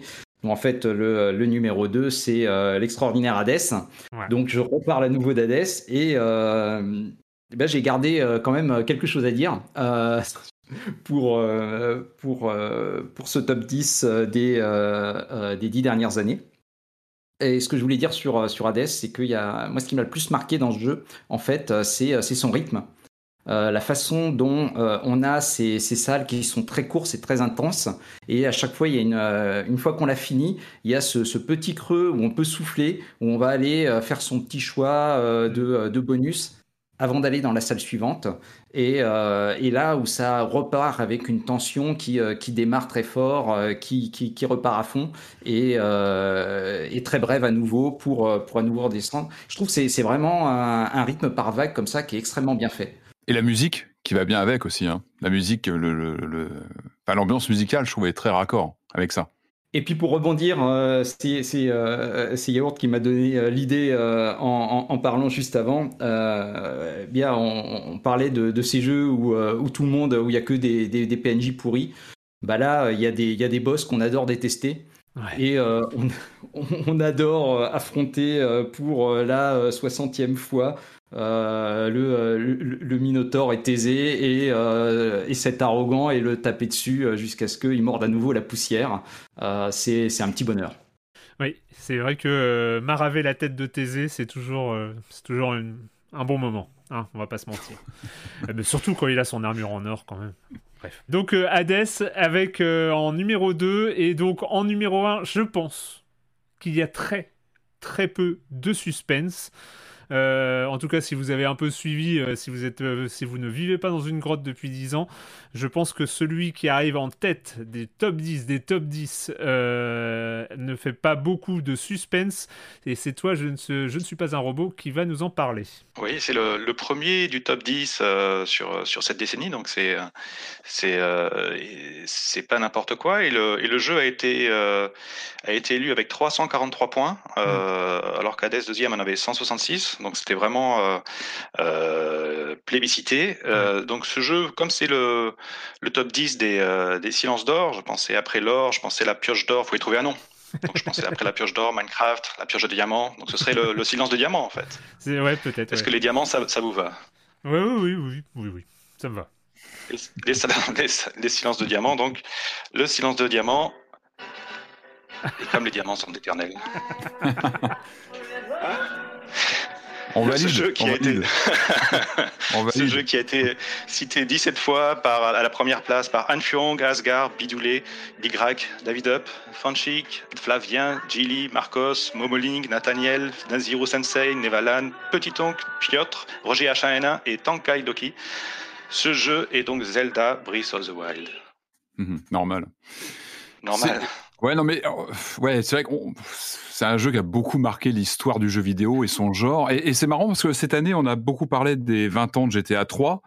Et je me disais que ce, ce Zelda, finalement, il a eu une sorte de. Il représentait, il représentait comme un écho de GTA 3. En fait, je pense qu'il a eu le même euh, rôle comme ça de pivot, un peu qui qui euh, qui, bah, qui impose un nouveau postulat de, de monde ouvert. En fait, il y a eu GTA 3 en 2001, et puis on a eu euh, ce Breath of the Wild qui aussi redonnait comme ça une euh, bah, l'espace, qui remettait l'espace en, avant, les, comment dire, les interactions, la façon de- d'explorer. euh, je le mets au même niveau que GTA 3 en termes de, de, de, comme ça, de rupture de genre, de réinventer quasiment un genre. Et euh, enfin ouais, c'est c'est un grand grand jeu hein, auquel on revient volontiers avec plaisir toujours. En tout cas, Breath of the Wild, euh, numéro 1 du top 10 des top 10, comme tu l'as signalé, hein, et c'est, euh, moi, c'est le, peut-être le truc le plus impressionnant, et en même temps qui est attendu, parce que c'est vrai, l'importance, euh, l'importance du, euh, de ce jeu-là, on, ne le dira jamais assez, c'est euh, qu'il a plus du double euh, des voix du deuxième, des points du deuxième. Donc, Mhm. euh, autant dire que voilà, il, il domine vraiment ce top 10 des top 10. eh ben écoute, je ne suis pas un robot, je crois que je te laisse la main pour l'avant-dernière catégorie de ces silences d'or euh, de ce silence d'or 2021. Euh, euh, on va peut-être tenir la barre des 3 heures d'émission. Hein. On va peut-être être en, dessous si tout va bien. Je, donc, je te laisse la main pour l'avant-dernière catégorie qui est le jeu le plus attendu de 2022. Merci, je vais essayer de faire vite. Il y a 97 votants pour cette catégorie. Beaucoup d'ex sur la septième place. Baldur's Gate 3, qui est en early access, mais euh, qui devrait sortir, euh, on espère, en 2022. Bayonetta 3, qui est aussi prévu ah pour, euh, pour 2022. Earthblade, le nouveau jeu de, de Maddie Thornton, et, donc l'équipe qui, qui a fait Towerfall, Celeste. Et, mm. mais ce jeu n'est pas été confirmé pour 2022. J'ai pas trouvé de, de, date de release encore. on a eu un teaser cette année, Earthblade. Ensuite, il y a aussi Hogwarts Legacy, euh, dans l'univers de Harry Potter, au 19e siècle, donc avant Harry Potter, qui devrait sortir en 2022. Et euh, à cette septième place, ex aequo encore, Star Citizen, dont on n'a pas de date de, de release. Hein. Initialement, c'était 2014 tout de même, avec un budget de 400 millions de dollars, beaucoup, beaucoup d'argent. On peut quand même souligner qu'ils n'ont pas eu besoin de, de NFT pour, euh, pour rassembler tout ce budget. Parce que ça n'existait pas encore à l'époque. Hein. oui, ils sont encore à temps. C'est ça. Ensuite, à la cinquième place, on a deux ex euh, avec euh, bah, justement un jeu qui a, qui a fait parler, parler lui il n'y a, pas, il y a pas très longtemps avec les NFT, Stalker, Stalker 2, mm. euh, Stalker 2 euh, voilà, qui, a, qui avait proposé les NFT, je crois que c'était retiré finalement, ça a eu un bad mm-hmm. buzz. Et Hollow Knight, euh, c'est une suite Silk 5 Silksong qui Silksong, ouais. Mm qui, euh, qui je, je, suis pas sûr que ce soit confirmé pour euh, pour 2022. J'ai, j'ai pas trouvé, euh, j'ai pas trouvé l'info. En revanche, Stalker, c'est prévu pour le 18 avril. Hmm. Et le top 3 Non, le top 4 top 4 ah, Le quatrième encore, euh, Horizon Forbidden West, qui sortira en février, mm. pile, euh, pile 5 ans euh, après le, premier opus, qui était sorti juste presque en même temps d'ailleurs que Zelda Breath of the Wild. Il a souvent été comparé. Cette fois, la, la, date sera, sera plus en décalage par rapport à, à, la suite de Breath of the Wild. En troisième position, nous avons Starfield, donc la première licence Bethesda Microsoft, ouais, la SF, mm. qui lui sortira le 11 novembre 2022. Belle date. Et en premier euh, ex aequo, donc là, euh, là c'est, du lourd parce que on a, euh, ça a vraiment été, on a eu donc 97 votants. ces deux jeux-là, en fait, sont, sont premier ex aequo à eux deux. on a d'un côté, donc avec 52 mentions, donc 26 mentions chacune. On a d'abord Elden Ring, donc qui doit sortir le, 25 février 2022. Vous en avez déjà parlé. Mhm. Hein, il est déjà, sorti en, bêta de From Software. Euh, il y a notamment Roxor du Poney qui a mentionné euh, qui allait poser des congés pour pouvoir jouer à ce jeu. Organisé, c'est bien. Il faut... Et le deuxième ex c'est donc la suite de Zelda Breath of the Wild. Eh euh, voilà, donc là, on a aussi le, commentaire de. Je sais pas si c'est confirmé. On imagine, on imagine qu'il sera là en fin d'année. Enfin, on a attendu Breath of the Wild déjà. Il a déjà été reporté, on n'a pas de, date. Euh, je vais aller voir sur le site du Nintendo, tout de même, ils mettent 2022. ah, ouais, ah oui, donc il est bien sur 2022. Oui, oui. Et, euh, et donc j'ai le commentaire de Marius qui dit qui euh, voilà qui attend ce jeu avec appréhension parce que ça va être la guerre avec les enfants pour y jouer. Et euh, donc du coup je vais me lancer dans une enquête de, de, de terrain. Les enfants, est-ce que vous attendez la suite de Zelda Breath of the Wild? Oui, oui. ah oui, je confirme, ça va être la guerre. Est-ce que ouais, je pense que ça va être l'achat de la deuxième Switch hein, de la maison, c'est normal. bah, ça va être un, ça va être un, enfin c'est un peu la pression quand même hein, de passer après un jeu pareil, hein, qui est encore cité aujourd'hui dans les tops. Euh, enfin, il va falloir que ce soit musclé en termes de propositions pour euh, bah, être au moins au niveau quoi. Mais ça va être difficile de recréer un tel, euh, un tel choc. Ah, je, sais pas, moi je, moi je, leur fais. J'en fais confiance parce qu'en fait, il y, a quand même un truc, hein, c'est que tu l'as dit, Zelda Breath of the Wild, euh, c'est aussi un moment, c'est un jeu important, etc., qui a, qui a, qui a proposé autre chose. Mais qu'est-ce qu'il y a eu comme jeu à la hauteur de Breath of the Wild depuis Breath of the Wild? Et c'est là où je trouve que c'est peut-être la plus grosse différence avec GTA 3, où après mhm. GTA 3, il y avait des ah bah, open world euh, qui sont arrivés, ah qui n'étaient bah peut-être pas au niveau, mais qui, euh, qui, qui, qui, se comparaient et, et, tout ça. Et là, c'est vrai que Breath of the Wild, mis à part le clone d'Ubisoft, qui était très bien, hein, mais euh, qui, euh, qui, euh, qui était un clone pour le coup, c'est vrai qu'il n'y a pas de proposition qui arrive, qui arrive vraiment à la hauteur du jeu. Et donc c'est là-dessus où Breath of the Wild 2 est pour moi super attendu. Donc, eh ben, écoute, merci, je ne suis pas un robot. On, arrive, bah, on arrive à la catégorie, le top 10 des jeux 2021, donc vraiment le silence d'or 2021 euh, de ce, donc euh, on a donc 10 jeux et je crois Patrick que c'est à nous de, Ah oui, on est on est en binôme, ouais. Alors tu commences, on commence par le dixième, comment euh, Tu fais les pairs, je fais les impairs euh, bah, je commence alors. Je fais le numéro 10. Vas-y. Alors, il est donc dans ce top 10, c'est le, c'est le, le, numéro 10 avec 116 points, et on en a déjà parlé évidemment. Euh, If on a Winter's Night for Travelers, euh, voilà, qui est donc en dixième position. Euh, je crois qu'il était cité dans les surprises, hein, c'est ça qu'on mm. n'avait pas vu venir et qui, bah, qui nous a tous marqué. J'en ai parlé, univers sombre. C'est, c'est de l'orfèvrerie euh, du point and click, euh, bah, qui, qui, qui redonne, enfin, qui redonne espoir s'il y avait besoin pour la catégorie du, bah, du point and click un peu traditionnel avec ce visuel très pixel mais très très soigné. On sent que chaque pixel est à sa place. Et puis, euh, bah, il est dispo sur Steam. Je crois qu'il est gratuit sur Steam, si je dis pas de bêtises. Enfin, il mm. est diffusé gratuitement. Euh, allez-y. Enfin, si vous l'avez pas fait, vous arrêtez tout. Vous allez, vous allez y jouer. en sachant, encore une fois, on, en avait déjà parlé lors de l'émission. C'est un jeu assez noir, assez sombre, qui peut, qui peut surprendre de ce côté-là. Voilà. C'est, c'est, on n'est pas dans le LucasArts. On n'est pas dans des blagues euh, rigolotes de pop culture. On est sur quelque chose de sombre, de quasi existentialiste. Mais c'est un voyage. Voilà. Quand on, on aime ce genre de jeu, qu'il, qu'il faut faire absolument. Donc, allez-y. Si vous ne l'avez pas encore fait, foncez. Alors moi, avant de commencer le numéro 9, je vais faire euh, juste deux petites euh, remarques, mais parce que euh, les, les, les, les, jeux qui ne sont pas dans le top 10 ont déjà été dévoilés, je crois, par, par Top Bertrand un peu, un peu avant. mais c'est assez marrant de revenir sur les jeux qui ne sont pas rentrés dans ce top 10, notamment Resident Evil Village, qui était très très haut dans le classement des chroniques heureuses de, de, Silence en Joue. Donc lui, il est en place 17. Hitman 3, qui, qui reste aussi au pied du top 10 euh, en, à la 15e place. Euh, des jeux moins étonnants, mais euh, bon, qui, qui, ont quand même, qui sont quand même top 13 Unpacking, donc qui est quand même, qui a réussi à, à, se frayer un chemin quand même, il est pas très loin. The Forgotten City, dont on a nous beaucoup parlé, mm. qui arrive en 23e position. tout ça pour dire que voilà, il y a, y a, des jeux. Et on arrive à la 9e place, et la 9e place, c'est un jeu que nous, nous avons cité à quelques reprises, notamment Marius, qui ah l'a beaucoup aimé. C'est Exo One, donc euh, mhm. euh, ce jeu un peu euh, contemplatif où on, on, contrôle cet objet un peu étrange, on contrôle la gravité, le fait de planer, etc. Et on traverse des planètes. voilà, un, vrai trip atmosphérique, ambiante. Enfin, c'est vraiment une expérience sensitive avant tout en fait. il est fascinant pour ça, hein, clairement. Tout à fait. Et je te laisse la huitième. Ah ben, on arrive sur la huitième place avec 120 points. Donc, euh, bah, c'est une série qu'on connaît bien hein, depuis les années 80, qui a eu pas mal d'évolutions, qui est passée en vue subjective, euh, qui, est, voilà, qui a eu plusieurs tâtonnements, qui a eu des pauses, qui est reparti.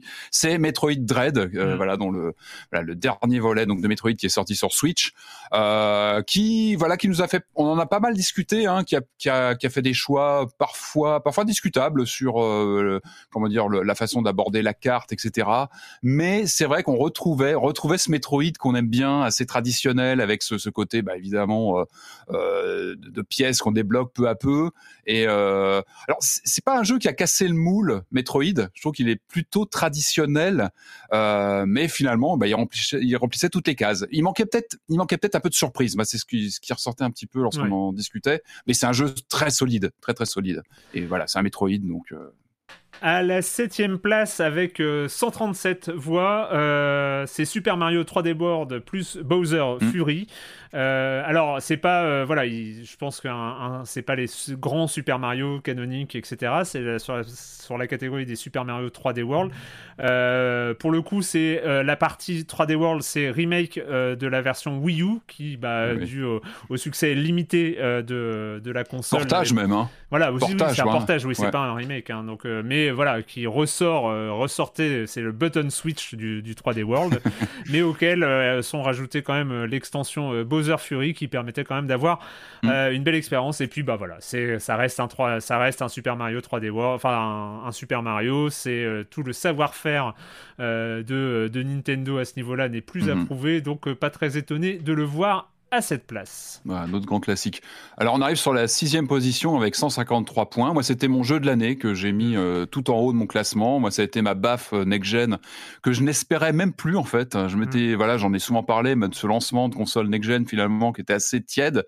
Et puis euh, et puis j'ai découvert Returnal et Returnal m'a retourné en fait. Ce jeu je le trouve fascinant. on, voilà on en a déjà pas mal parlé lors de l'émission à tous les niveaux. Je trouve qu'il y a une élégance dans la réalisation. Il est revêche, il est pas facile, il te casse les dents dès que tu le lances. Il faut, il faut vraiment s'accrocher. Il est très dur. Il a fait pas mal parler pour ça. Il se mérite Returnal. Euh, je sais que les, développeurs ont, procédé à, des mises à jour. Ils l'ont un petit mm. peu ajusté pour permettre justement de relancer. Euh, on peut arrêter une partie, revenir. Voilà, ils ont, ils ont fait des efforts pour le rendre un petit peu plus confortable. Mais euh, voilà, sa difficulté fait partie du, bah, de cette ce trip complètement hallucinant qu'est Returnal. Quoi. Enfin, je le trouve fascinant dans l'ampleur de, de, son. Bah déjà visuellement, je trouve qu'il en impose. C'est un jeu intimidant. Moi, j'en parle un petit peu. Je trouve qu'il est intimidant dès qu'on le lance. La musique, l'ambiance, euh, cette héroïne comme ça qui est projetée dans une euh, sur une planète où elle elle revit cette boucle. Et il y a quelque chose. Moi, j'en ai un petit peu parlé euh, dans Silence on joue, mais il y a quelque chose de fascinant dans ce jeu qui convoque finalement euh, presque 40 ans de genre de jeu vidéo. C'est vrai qu'on a du on a du on a du rogue évidemment, on a du jeu d'action plateforme 3D euh, moderne, et puis en même temps, on a du manic shooter avec ces, ces, ces, boulettes L qui arrivent comme ça vers nous, ces, ces, ces grosses bastos qui traversent l'écran. C'est, c'est beau, c'est grandiose, c'est intimidant. Enfin, c'est vraiment un très grand jeu, et, et il m'a surpris. On parlait des surprises tout à l'heure, mais c'est vraiment un titre que j'ai pas vu venir. Hmm. Euh, et euh, voilà, bah, quand on sait que voilà les, les, enfin les gens de Housemark, donc le studio qui a été repris par Sony dans la foulée, parce que je pense qu'ils ont compris qu'ils avaient affaire à des gens euh, et qui ont une longue histoire. Hein, c'est des gens qui viennent de la de la scène démo Amiga, qui et finalement le fait que voilà ils fassent une sorte de jeu somme comme ça qui convoque plein d'influences de l'histoire du jeu vidéo, euh, bah, c'est fascinant dans un jeu qui en plus euh, parle de, du hasard, parle de, de l'espace, parle de la solitude.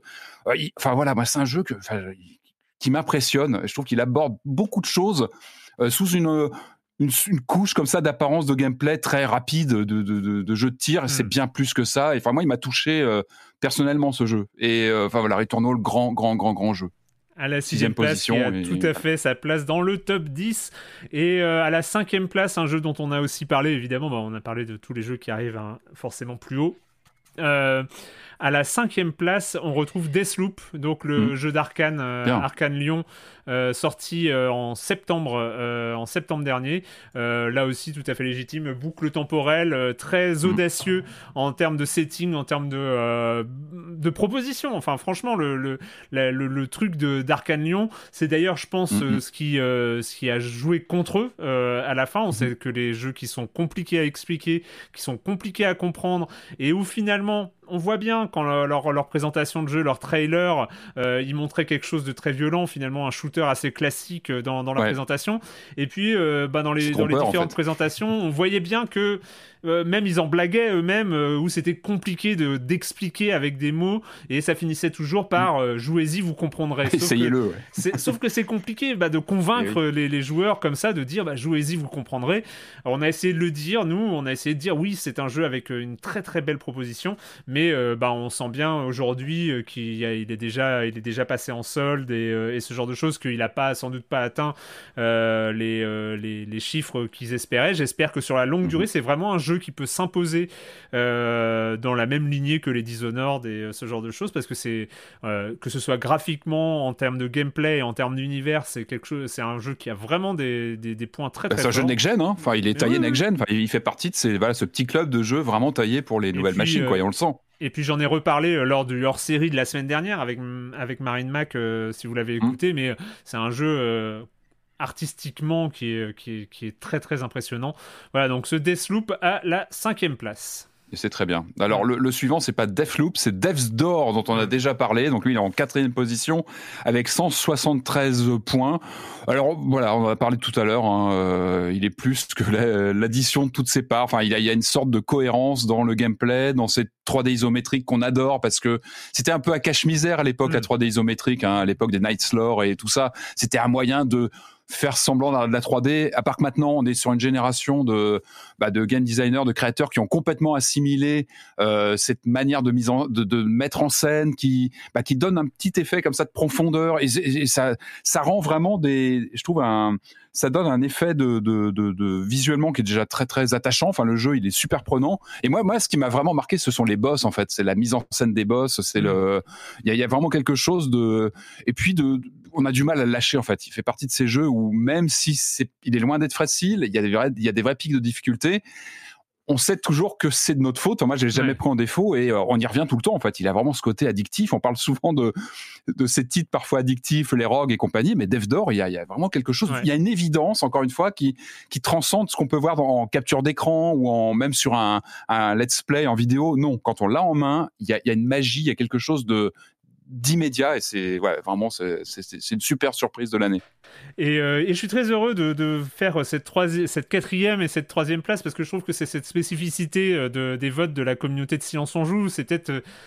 Euh, bah, je sais pas. Alors après, je dis pas que c'est des votes uniques et qu'on retrouverait pas ailleurs. Euh, Si, sans doute qu'on les retrouve, qu'on peut retrouver ce, ce- ce type de vote ailleurs, mais c'est assez caractéristique. C'est que voilà, on a un jeu comme Death Door qui arrive quand même quatrième d'un top 10 de l'année et en troisième place. Je sais pas s'il arrive sur le podium d'un autre top, d'une autre communauté et tout ça, mais il a totalement sa place. Euh, évidemment, c'est Inscription. Euh, je suis même si euh, avec toute l'admiration que j'ai pour euh, pour ce jeu, euh, donc euh, pour de Daniel Mullins, hein, qui est, dont on avait parlé à l'époque, enfin que dont Corentin avait parlé à l'époque de, de Pony Island, euh, donc qui est revenu avec ce jeu qui a une apparence de jeu de deck building, qui a même un gameplay de jeu de deck building, avant qu'on découvre que ça va bien au-delà, que ce n'est pas qu'un seul jeu de deck building, il y en a plusieurs, qu'il y a tout un aspect méta qui, qui, qui rentre en jeu. Bref, on- moi je veux pas du tout en parler parce que c'est vrai que peut-être que cette place à la, à la, à la, à la troisième place du top 10 de, de 2021 des, de, de Silence on Joue, euh, ça va peut-être inciter des gens à aller, euh, aller regarder de quoi il s'agit et je pense que euh, bah, ça vaut vraiment le coup. Euh, comme je disais, je suis euh, agré- très agréablement surpris euh, de le voir à cette troisième position. Donc c'est Inscription. Un autre jeu assez, ouais, assez sombre hein, quand même, Inscription, assez euh, perturbant dans les premières euh, heures, vraiment, je trouve en termes de mise en scène et euh, super immersif. Et je crois qu'il a eu une mise à jour il y a pas très longtemps, justement, sur le côté rock, donc ça peut être voilà l'occasion de, le- de le relancer à nouveau.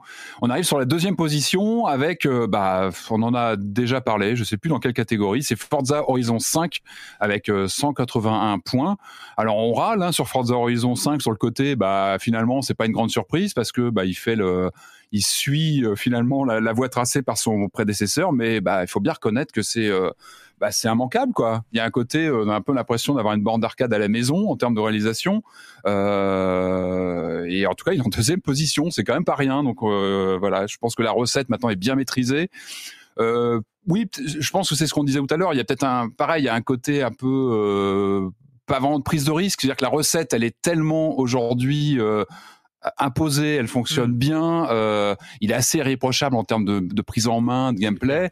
Donc finalement, voilà, pas de surprise, mais un, bah voilà, un jeu qui est assez im- immanquable dans sa catégorie. Et euh, je sais pas s'il aura un pack d'extension 007 celui-là, comme le, pré- le prédécesseur, mais bon, en tout cas, euh, une valeur sûre. Et euh, c'est vrai que Microsoft a vraiment réussi à, à se démarquer sur cette catégorie, qui était quand même bien encombrée, hein, le, le jeu de course. Et bah, Bah, ils, ont, finalement, ils- ils ont aujourd'hui, fait une OPA, hein, euh, en tout Ouais, cas. non, mais c'est clair, ils ont, ils ont fait ce qu'il fallait. Ouais. Et donc à la première place, bah, il y a encore du suspense parce que vous avez remarqué qu'il y a un jeu qu'on n'a pas encore cité euh, de toute l'émission. Donc ça se trouve c'est lui. Euh, bah, il y a encore du suspense. C'est Riders Republic. On l'a pas encore cité hein, dans ces dans ces tops de Silence on joue. Non, Riders Republic a eu strictement zéro voix. hein. donc euh, mon numéro 2 de l'année a eu zéro voix, zéro vote sur sur l'intégralité des votes. Comme quoi je me un peu seul. hein, mais bon, c'est pas grave, c'est pas grave. On assume. J'assume mon Tu originalité. n'es pas seul, tu n'es pas seul, et mon envie de descendre des pistes à ski. Voilà, vous, j'ai pas, voilà, on n'a pas tous la même sensibilité vis-à-vis de ça. Donc, euh, on arrive à ce numéro 1, à ce silence d'or 2021, et c'est, euh, vous l'avez deviné parce qu'il n'a pas été cité avant lui, mais euh, il, est- il mérite sa place évidemment. C'est It Takes Two euh, qui a quand même raflé beaucoup, beaucoup de, de points dans beaucoup de catégories euh, cette année parce que on l'a pas cité parce qu'il n'arrivait pas. Euh, c'était euh, les- sur les jeux joués en 2021, il était aussi très très haut. Je crois qu'il était deuxième. Euh, donc voilà, avec 294 points. Donc là, pour le coup, il n'y a pas photo. Tu l'as dit pour Forza Horizon, c'est 181 points. Donc Mhm. il est très très au-dessus. Il était aussi, ben, de notre côté, hein, de notre point de vue, il était aussi, je sais plus s'il était en première ou en deuxième place en, avec Resident Evil Village. Ça dépend de selon les- la manière dont on co- comptabilisait, mais en tout cas, il était très haut Mhm. de notre côté aussi. Mais voilà, ce, ce jeu en coopération, euh, en pure coopération, c'est-à-dire qu'il ne se joue pas tout seul, euh, qui, est, euh, qui est vraiment une réelle incroyable, euh, avec des variations de gameplay euh, constant, euh, un design euh, super, euh, une histoire qui, euh, euh, bah, qui est pas forcément très originale, mais qui euh, permet de tenir le jeu euh, de bout en bout. Euh, un, un personnage secondaire absolument insupportable, ce bouquin, mais dont, dont on, finit par s'habituer quand même, parce que le reste du jeu est, est suffisamment bon pour nous faire accepter ce personnage secondaire, c'est dire s'il est bon. Et euh, donc, euh, donc voilà, It Takes Two qui euh, rafle la première place du, des Silences d'Or 2021. Et, eh ben, je on est arrivé au bout. Je me permets quand même de repasser, de vous repasser la parole. Bah, peut-être, peut-être à toi, Bertrand, en tant que grand chef de l'organisation, pour, pour, ben, je sais pas, une sorte de conclusion, une sorte d'avis sur, euh, sur ce classement. Euh, Qu'est-ce que, qu'est-ce que t'en as pensé de, et de cet exercice aussi, d'une manière générale? J'en pense qu'il faut que je joue à It Takes Two et que ça va pas être facile parce que Madame ne touche pas aux jeux vidéo. Euh, non, écoutez, ça a été, euh, ça a été euh, super intéressant. J'ai moi-même pris des notes euh, de jeux de société et de jeux euh, et de jeux vidéo euh, qui, qui étaient passés, qui étaient passés un peu sous mon radar. Mhm. C'était, euh, c'était super. Et euh, c'était, euh, c'était vraiment une super expérience. euh, Déjà, euh, déjà, encore une fois, c'est, c'est, un- c'est- c'est- c'est une joie de pouvoir, de pouvoir vous parler, hein, parce que on, on- on vous écoute depuis, euh, depuis, depuis très longtemps et, euh, et ça, c'est, différent là tout de suite. Euh, j'ai un petit message pour Patrick. Il faut vraiment que tu viennes sur, euh, sur le fil qui t'est dédié. hein. J'ai commencé à rôder, j'ai commencé à rôder. je suis arrivé. Je suis là, je suis là.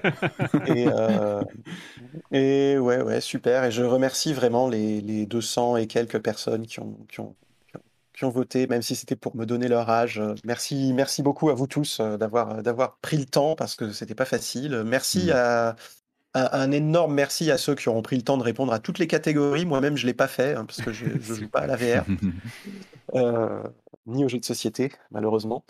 Mais, euh, mais voilà, un, un- un- un- un vrai plaisir et puis euh, peut-être euh, peut-être l'année prochaine encore. Eh ben ouais, pourquoi pas. Avec plaisir. hein. Euh, Vlad, je te laisse euh, peut-être aussi un dernier mot si tu veux.